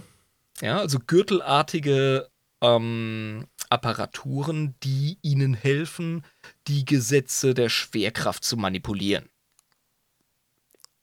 Okay, was? Das ist im Grunde, ähm, es gibt doch diese Hardcore-Trampolinspringer, die noch so ein, ähm, die so eine Art ähm, Harness, wie heißt das nochmal auf Deutsch? Harnisch. Nochmal. Harnisch. Ja, so Harnisch, ja. Weißt du, äh, äh, etwas, das man sich umgurtet. Ja. Mhm. Und dann sind da so zwei Drähte dran und die gehen nach oben und trotzdem springst du auf dem Trampolin rum und kannst dann halt so die abgefahrenen Sachen machen. Genau, ja. Das auf ähm, elf gedreht, ohne Drähte. Einfach nur mit den Gesetzen der Physik. Das ist schon richtig geil, Mann. Das sind die sogenannten Flipbells und die helfen den Harlequins, ihre krassen akrobatischen Dinge durchzuziehen. Und jetzt bin ich gerade auf eine Frage von dir eingegangen, ganz am Anfang des Podcasts, falls du dich erinnerst. Genau, richtig, weil das wollte ich jetzt gerade auch sagen. Äh, diese krassen Geschwindigkeiten, die sie drauf haben und diese akrobatische Übershit und den, ähm, dass sie quasi durch Ringe springen können, wie du es vorhin ausgedrückt hast, dass sie die Necrons nicht mehr verstehen. Also dieses äh, Überkrasse, was die Akrobatik angeht, das erklärt sich Also, dadurch ja. natürlich sehr gut. potenziell, potenziell selbst einen Necron bambuseln ist, wenn überhaupt, im Fähigkeitenbereich eines Harlequin mit so einem Flipbild. Genau, ich wollte nur sagen, du hast es vorhin als Beispiel genannt. Nicht, dass es so ist, nicht, dass es irgendwie ein Ja, ja, ja, ist, sondern hier, genau, ja. Ja, ja, ich, ich äh, trage dem ja jetzt gerade Rechnung mit der Aussage.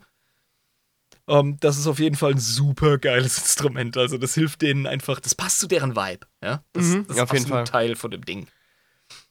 Ähm, des Weiteren, die Holo-Anzüge, die ich vorhin schon im Detail beschrieben habe, die äh, diese polychromatische Lichtbrechung hervorrufen. Mhm, ja, ja. Dass der ähm, Harlequin im Grunde wie so eine verschwommene, verpixelte, Genau, ja, Aber auch das. Mhm. aber auch gleichzeitig total bunte ähm, ähm, Entität vor deinen Augen da am Rumtanzen und Rumflippen ist. Das Weißt ist du? halt eine mega mächtige Waffe, wirklich. Ja, und du kommst nicht hinterher und dann leckt die Scheiße auch noch. Genau, genau. Und äh, normalerweise sprechen wir ja auch immer hauptsächlich über Waffen im Sinne von dicken Munition und großer Feuerkraft. Aber das brauchst du ja nicht unbedingt, um mächtige Waffe zu sein, weißt du? Genau, genau. Die Waffe eines, äh, also die Rüstung, die Servorüstung eines Astartes oder gar eines Terminator Astartes ist in sich eine Waffe. Aber genauso sind diese Ausrüstungsgegenstände der Harlequin eine sehr effiziente Waffe. Das hast du absolut richtig bemerkt. Genau, ja. Und äh, nicht im klassischen Sinne, aber trotzdem super effektiv. Ja. Das ist mega geil. Also die haben 100 pro einen Rettungswurf von, äh, keine Ahnung, ne? super, super geil auf jeden Fall. minus 3 oder so. Ähm, es gibt aber auch offensive Waffen und Natürlich, natürlich, klar. Oh ja, jetzt kommt, jetzt kommt der dunkle Humor von Kegorak hoch. es gibt den äh, Harlequins Kiss, ja, den Kuss des Harlequins. Und das ist ein fast schon wespenartiger Stachel, den ähm, die Harlequin an sich tragen. Und der initiiert etwas. Ach so, okay. Und wenn wir an die fieseste Scheiße denken, die man Leuten initiieren kann, dann denken wir noch nicht äh, direkt an die Inquisitoren, die die übelsten Folterknechte neben den Drukari in der Galaxie sind. Da reden wir auch noch nicht mal über die Dokari selbst, die die übelsten Schmerz und Leid äh, verursachenden Gifte in Organismen reinpumpen. Mhm. Bei den Kuss des Harlekin sprechen wir von Monofilamentwirbeln. Okay, was ist das? Ähm, kennst du, das gibt's in verschiedenen Sci-Fi-Szenarien, äh, Szenarien, den Monofilamentdraht. Das. Erzähl mal jetzt genau, was du jetzt in dem Zusammenhang damit meinst. Das ist etwas, daran forscht die Menschheit auch aktuell, äh, nämlich mit Kohlenstoff haben wir es hingekriegt, äh, Monofilament-Strukturen hinzukriegen. Das äh, sind Stränge, die genau ein Molekül breit sind. Ach so, exakt, aber halt. Ja. Okay, krass, ja. Das ist schon sehr dünn.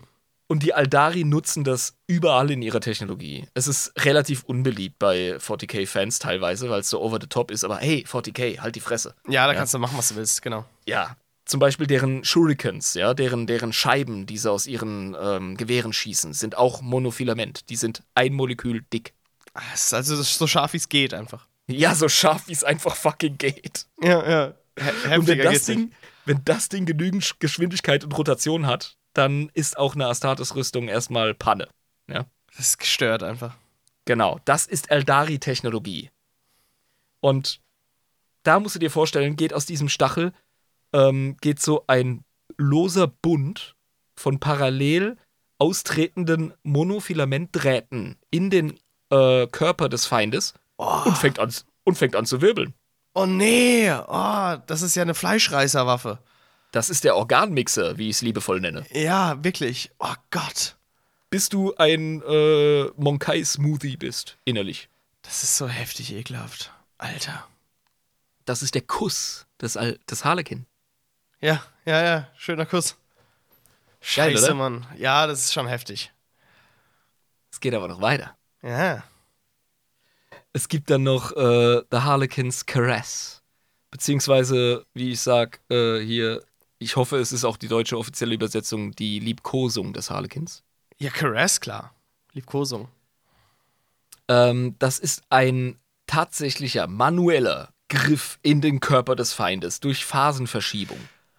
Ach so, dass du wirklich so rein teleportiert wirst, mehr oder weniger, in den Körper vom Gegner. Ja, da, du manipulierst die äh, Frequenz der Materie deines Arms, um in den Körper deines Feindes reinzugehen und weil Harlequin natürlich ein Verständnis von Dramaturgie haben, Theater, Genau, genau. reißen sie dir dann das Herz aus und zeigen es dir so, während du Gott, Alter. Das sind alles so, so nicht wirklich im Kern sadistisch, aber schon so ansatzweise sadistische Waffen. äh, je nach Skript, je nach Theaterstück, je nachdem, was äh, dein Was äh, notwendig Schattenprophet ist. so vorgibt, kann es auch die Milz sein. Ja, ich will Ja. mich nicht festlegen. Aber, aber, ja. Ja, oder deine Prostata, je nachdem, was dir wichtig ist. Genau, je nachdem, was zur Dramaturgie des Stücks passt, wird das passende Organ rausgeholt. Exakt. Stell dir vor, du bist auf deinem Heimatplaneten, der Ultra-Checker, ja, du hast auf jedem Rüben Scheunenfest, hast du äh, die tollsten Rübenmeiden äh, im Heu äh, flach gemacht und dann reißt dir so ein scheiß äh, Elfenclown deine Prostata raus und zeigt sie dir. Ah, Das ist einfach wunderschön. Ja. das, ist, das erinnert mich auch ein bisschen an die Necron, weißt du? Die machen das ja auch, deren, deren äh, äh, kanoptische Spüders und, und andere Kreaturen, äh, technologische Konstrukte, die schwimmen ja auch durch Gestein und so. Genau, genau, ja. Und wir dürfen nicht vergessen, die Aldari waren auf dem Höhepunkt ihres technischen, kulturellen Schaffens ganz oben. Direkt unter den Necron. Genau, richtig. Ja, also, ähm, beziehungsweise Zeit verschoben, sagen wir jetzt mal. Ne, also das hat sich schon, das ist sich begegnet. Das ist begegnet, genau. Aber, Im, im, Krieg, äh, Im Krieg im Himmel, ja. genau, aber sie sind danach ganz weit nach oben gestiegen und die Necrons haben erstmal gepennt. Also, ja, das war was, was anderes. Ja, also nach dem Krieg haben die Aldari sich auch nicht mehr groß entwickelt. Ich meine, ne, du hast da noch äh, den Fall gehabt und so. Und, ja. Genau, aber sie waren Aber- sehr weit oben dann, ja. Eben, aber das, äh, die Liebkosung des Harlequins, äh, The Harlequins Embrace, äh, nicht Embrace, äh, ähm, Caress ist definitiv, äh, wow, das, das Aplö, äh, Bühnendrama. Es ist wunderschön. äh, kannst halt auch einfach den Dünndarm deines Feindes als Gelande um ihn herum äh, so drapieren und dann weiterziehen. so. Und dabei LOL Le Mao brüllen. Geht alles. Jetzt habe ich es schon hergegeben. The Harlequins Embrace, ja, die Umarmung. Genau, die Umarmung. Mhm. Das ist vergleichbar mit dem Kuss des Harlekin. Das ist auch eine Ansammlung von Monofilamentdrähten. Allerdings schießt das von außen wie so eine Art dich umgebende Wolke oder auch ein feines Netz, je nachdem, wie man es sieht, um dich herum Okay. und fängt dann an, dich zu zerribbeln. Oh, okay, das ist wirklich eine Umarmung. Von außen. also Ja. außenrum. Ja. Oh, das ist. ah, Das ist wie so eine Raspel, ne? Du bist so in eine Raspel gefangen. Ja, nur noch feiner. Oh nee, oh nee, oh nee. Das willst du auch nicht unbedingt. Nee, das willst du gar nicht, willst du das? Das ist gar nicht gut. Ja, die zeigen dir ihre Liebe. Oh Gott. Definitiv. Aber es ist super unangenehm, Mann. Mhm. Ja. Ich, ähm, ich meine, man sieht jetzt auch anhand der Erzählungen, anhand der Folge, wir haben heute ein bisschen äh, länger gebraucht, aber das ist okay, Das war notwendig. das, das große Bühnenstück verlangt es. Das große Bühnenstück hat es verlangt. Es ist einfach wunderschön. Ähm, ich muss dir sagen, mir hat. Äh, Moment, Moment. Vorhang zu, Verbeugung. Und jetzt darfst du mir erzählen, wie geil die Harlequins sind. Ähm, mir hat die komplette Story sehr gut gefallen, weil du das wirklich äh, eingebettet hast in ein Stück in diese Podcast-Folge. War wunderbar. Äh, es war dramaturgisch, hat mich das auf die Höhe getrieben. Ähm, und grundsätzlich kann ich sagen, die Harlequin sind für mich so interessant, weil sie zunächst mal auf den ersten Blick überhaupt gar nicht in das Setting reinpassen. Aber wenn man sich mehr mit ihnen beschäftigt und ihre Rolle auch im Zusammenhang mit dem Fall der Elder und mit der, wie soll ich sagen, ähm, Rachegeschichte der Elder, wenn ich sie jetzt mal so nennen kann, beziehungsweise auch Rachegeschichte. Das muss ein bisschen aufdröseln für mich. Die Rachegeschichte Harlequin, meine ich. Also die, die, ah. die, die Rachegeschichte der Harlequin äh, im Kontext der Schicksalsgeschichte der Elder, ich glaube, so ist es besser ausgedrückt, ähm, ergibt ein Gesamtbild, weswegen sie äh, so sind, wie sie sind. Bloß der Grund, warum sie diese künstlerische ähm, tiefste Ader äh, haben, auch in ihrem Kampfgeschehen, bleibt ein Enigma für uns. Wir können es nicht genau deuten, warum sie so Das ist sind. ein wie sie sind. Riesenmysterium. Ganz Genau. klar. Das Das ist, das ist nicht für sterbliche, affenartige wie Genau, es ist ein Enigma, aber wir können äh, in das, jetzt werde ich ganz künstlerisch, in das Prisma hineinschauen, ja, dieses Wesens der Harlequin und können erahnen, warum sie so drauf sind, ja, eben wegen ähm, der ähm, Shagorak, wie hieß er, Sh- Shagorak? Je Du darfst wie ihn äh, wahrscheinlich so aussprechen, wie du möchtest. ich Shagorak, sag gern ja. Kegorak, ja. Ja, Shagorak. Ähm, wenn man seine, seinen Plan im Hinterkopf behält, ja, und den Grund für diesen Plan, sprich den Fall der Elder und sein Überleben aus dem Pantheon, dann können wir ein Motiv natürlich herausfiltern, das auch vollkommen stimmig ist und auch ein Motiv, warum die Elder sich denen anschließen wollen. Aber warum sie so sind, wie sie sind, weiß der Teufel, wissen wir nicht. Wir haben es heute einfach nur so dargestellt, wie es ist. Ja, er ist für mich ein bisschen, äh, wir reden ja nicht nur ähm, über die Dudes und Dudettes und die großen ähm, Schauspieler, sondern eben auch über den Gott und Genau. seine Rolle im großen Spiel. Und das ist ja etwas, äh, das die ganze Galaxie was angeht, ob du willst oder nicht. Genau, richtig, ja. Und das ist natürlich auch Ähm, wichtig im Gesamtkontext der Story. Ich hoffe, dass bei unserer Elder Pantheon-Folge der Kegorak nochmal ein paar Auftritte bekommt, dass der Auftritte, in Geschichten, ja eben, Ja. ähm, dass, dass der da nochmal äh, eine Rolle äh, spielt, weil ich den als relativ gut eingebettet sehe im Setting. Ja, und der kann auch äh, wir, also was, was äh, Interessantes sein und interessant wirken. Und äh, die Einbettung, die er halt hat, erlaubt es. Also du brauchst halt einen Charakter, der mehr oder weniger gefestigt ist, damit er überhaupt vernünftig im Setting wirken kann. Ja, sonst ist albern. Ja, ich finde auch die Dynamik, die potenzielle zwischen Inari und äh, Harlequin interessant, weil Mhm, dann hast du so zwei Sekten, die verschiedene Ziele verfolgen, um die äh, Aldari zu retten. Genau, ja. Ja. Also die, die ähm, räumen wir mal kurz auf. Die äh, Drukari, die haben kein Endgame. Die Nee, nee. machen einfach nur ihr Ding und halten sich für safe und Die waren ja, die Äh, sind genau das, was sie vorher waren. Die versuchen sich rauszutricksen aus der ganzen Slanisch-Kiste, aber, aber haben aber keinen Plan, wie man Slanisch zu besiegen hat. Von dem ich weiß. Wahrscheinlich haben sie auch keinen, sagen wir mal ganz ehrlich. Ich weiß es nicht. Vielleicht wird mir äh, bald ein Zuhörer äh, eine Story äh, von Latz prellen und dann gibt es eine Folge. Aber ich weiß davon nichts. Ich Nari nicht. haben einen, die Nari haben einen Plan. Die äh, Weltenschiff-Elder, die haben kein Endgame gegen Slanesh. Ja, die versuchen auch nur zu überleben. Die, die, die sind Untergangsverwalter, seien wir ganz ehrlich. Mhm. Ja? Dasselbe machen die Exoditen. Genau. Dem, dementsprechend sind für mich die Harlequins und die Inari die einzigen, die wirklich was versuchen. Genau, und bei den Harlequins kann man wirklich einen gewissen Plan eines Gottes äh, im Hinterkopf sehen. Bei den Inari auch. Ja, Aber- aber, die Harlekin haben eine alte Prophezeiung. Die haben eine alte Hinter- Ja, gut, das, Prophezeiung. haben- das, haben, das haben die Inari vielleicht auch. Die haben parallel laufende Erlösungen.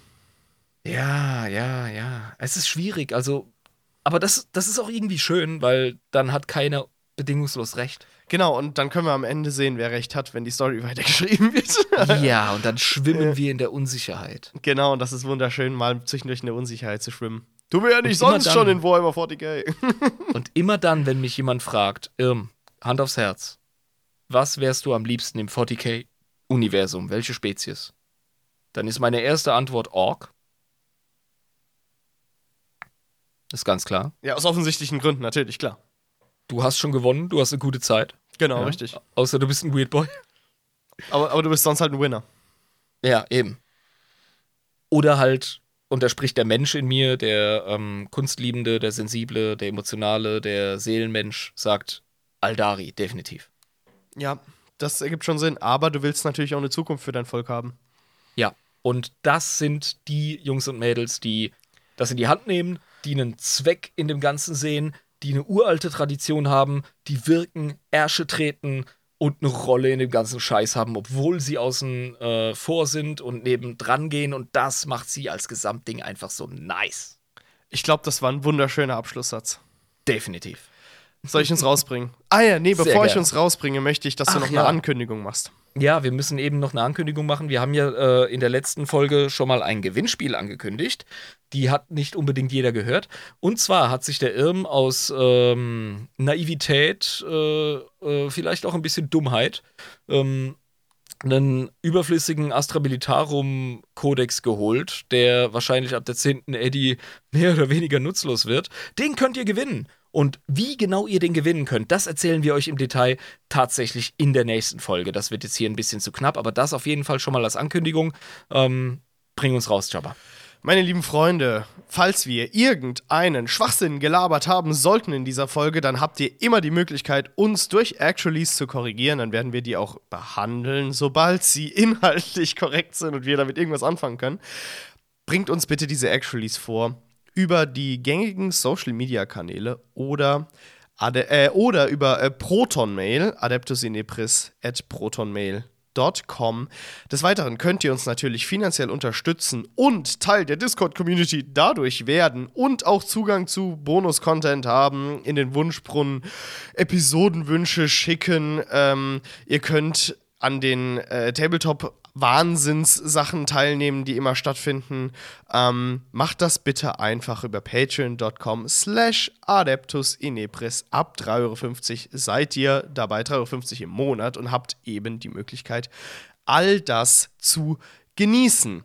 Des Weiteren kann ich euch nur sagen, schaltet bitte bei der nächsten Folge wieder ein, wenn es heißt Adeptus Inepris, der Warhammer 40k Lore Podcast mit Schuss. Das war euer Jabba und Euer Irm, Vorhang zu. tada!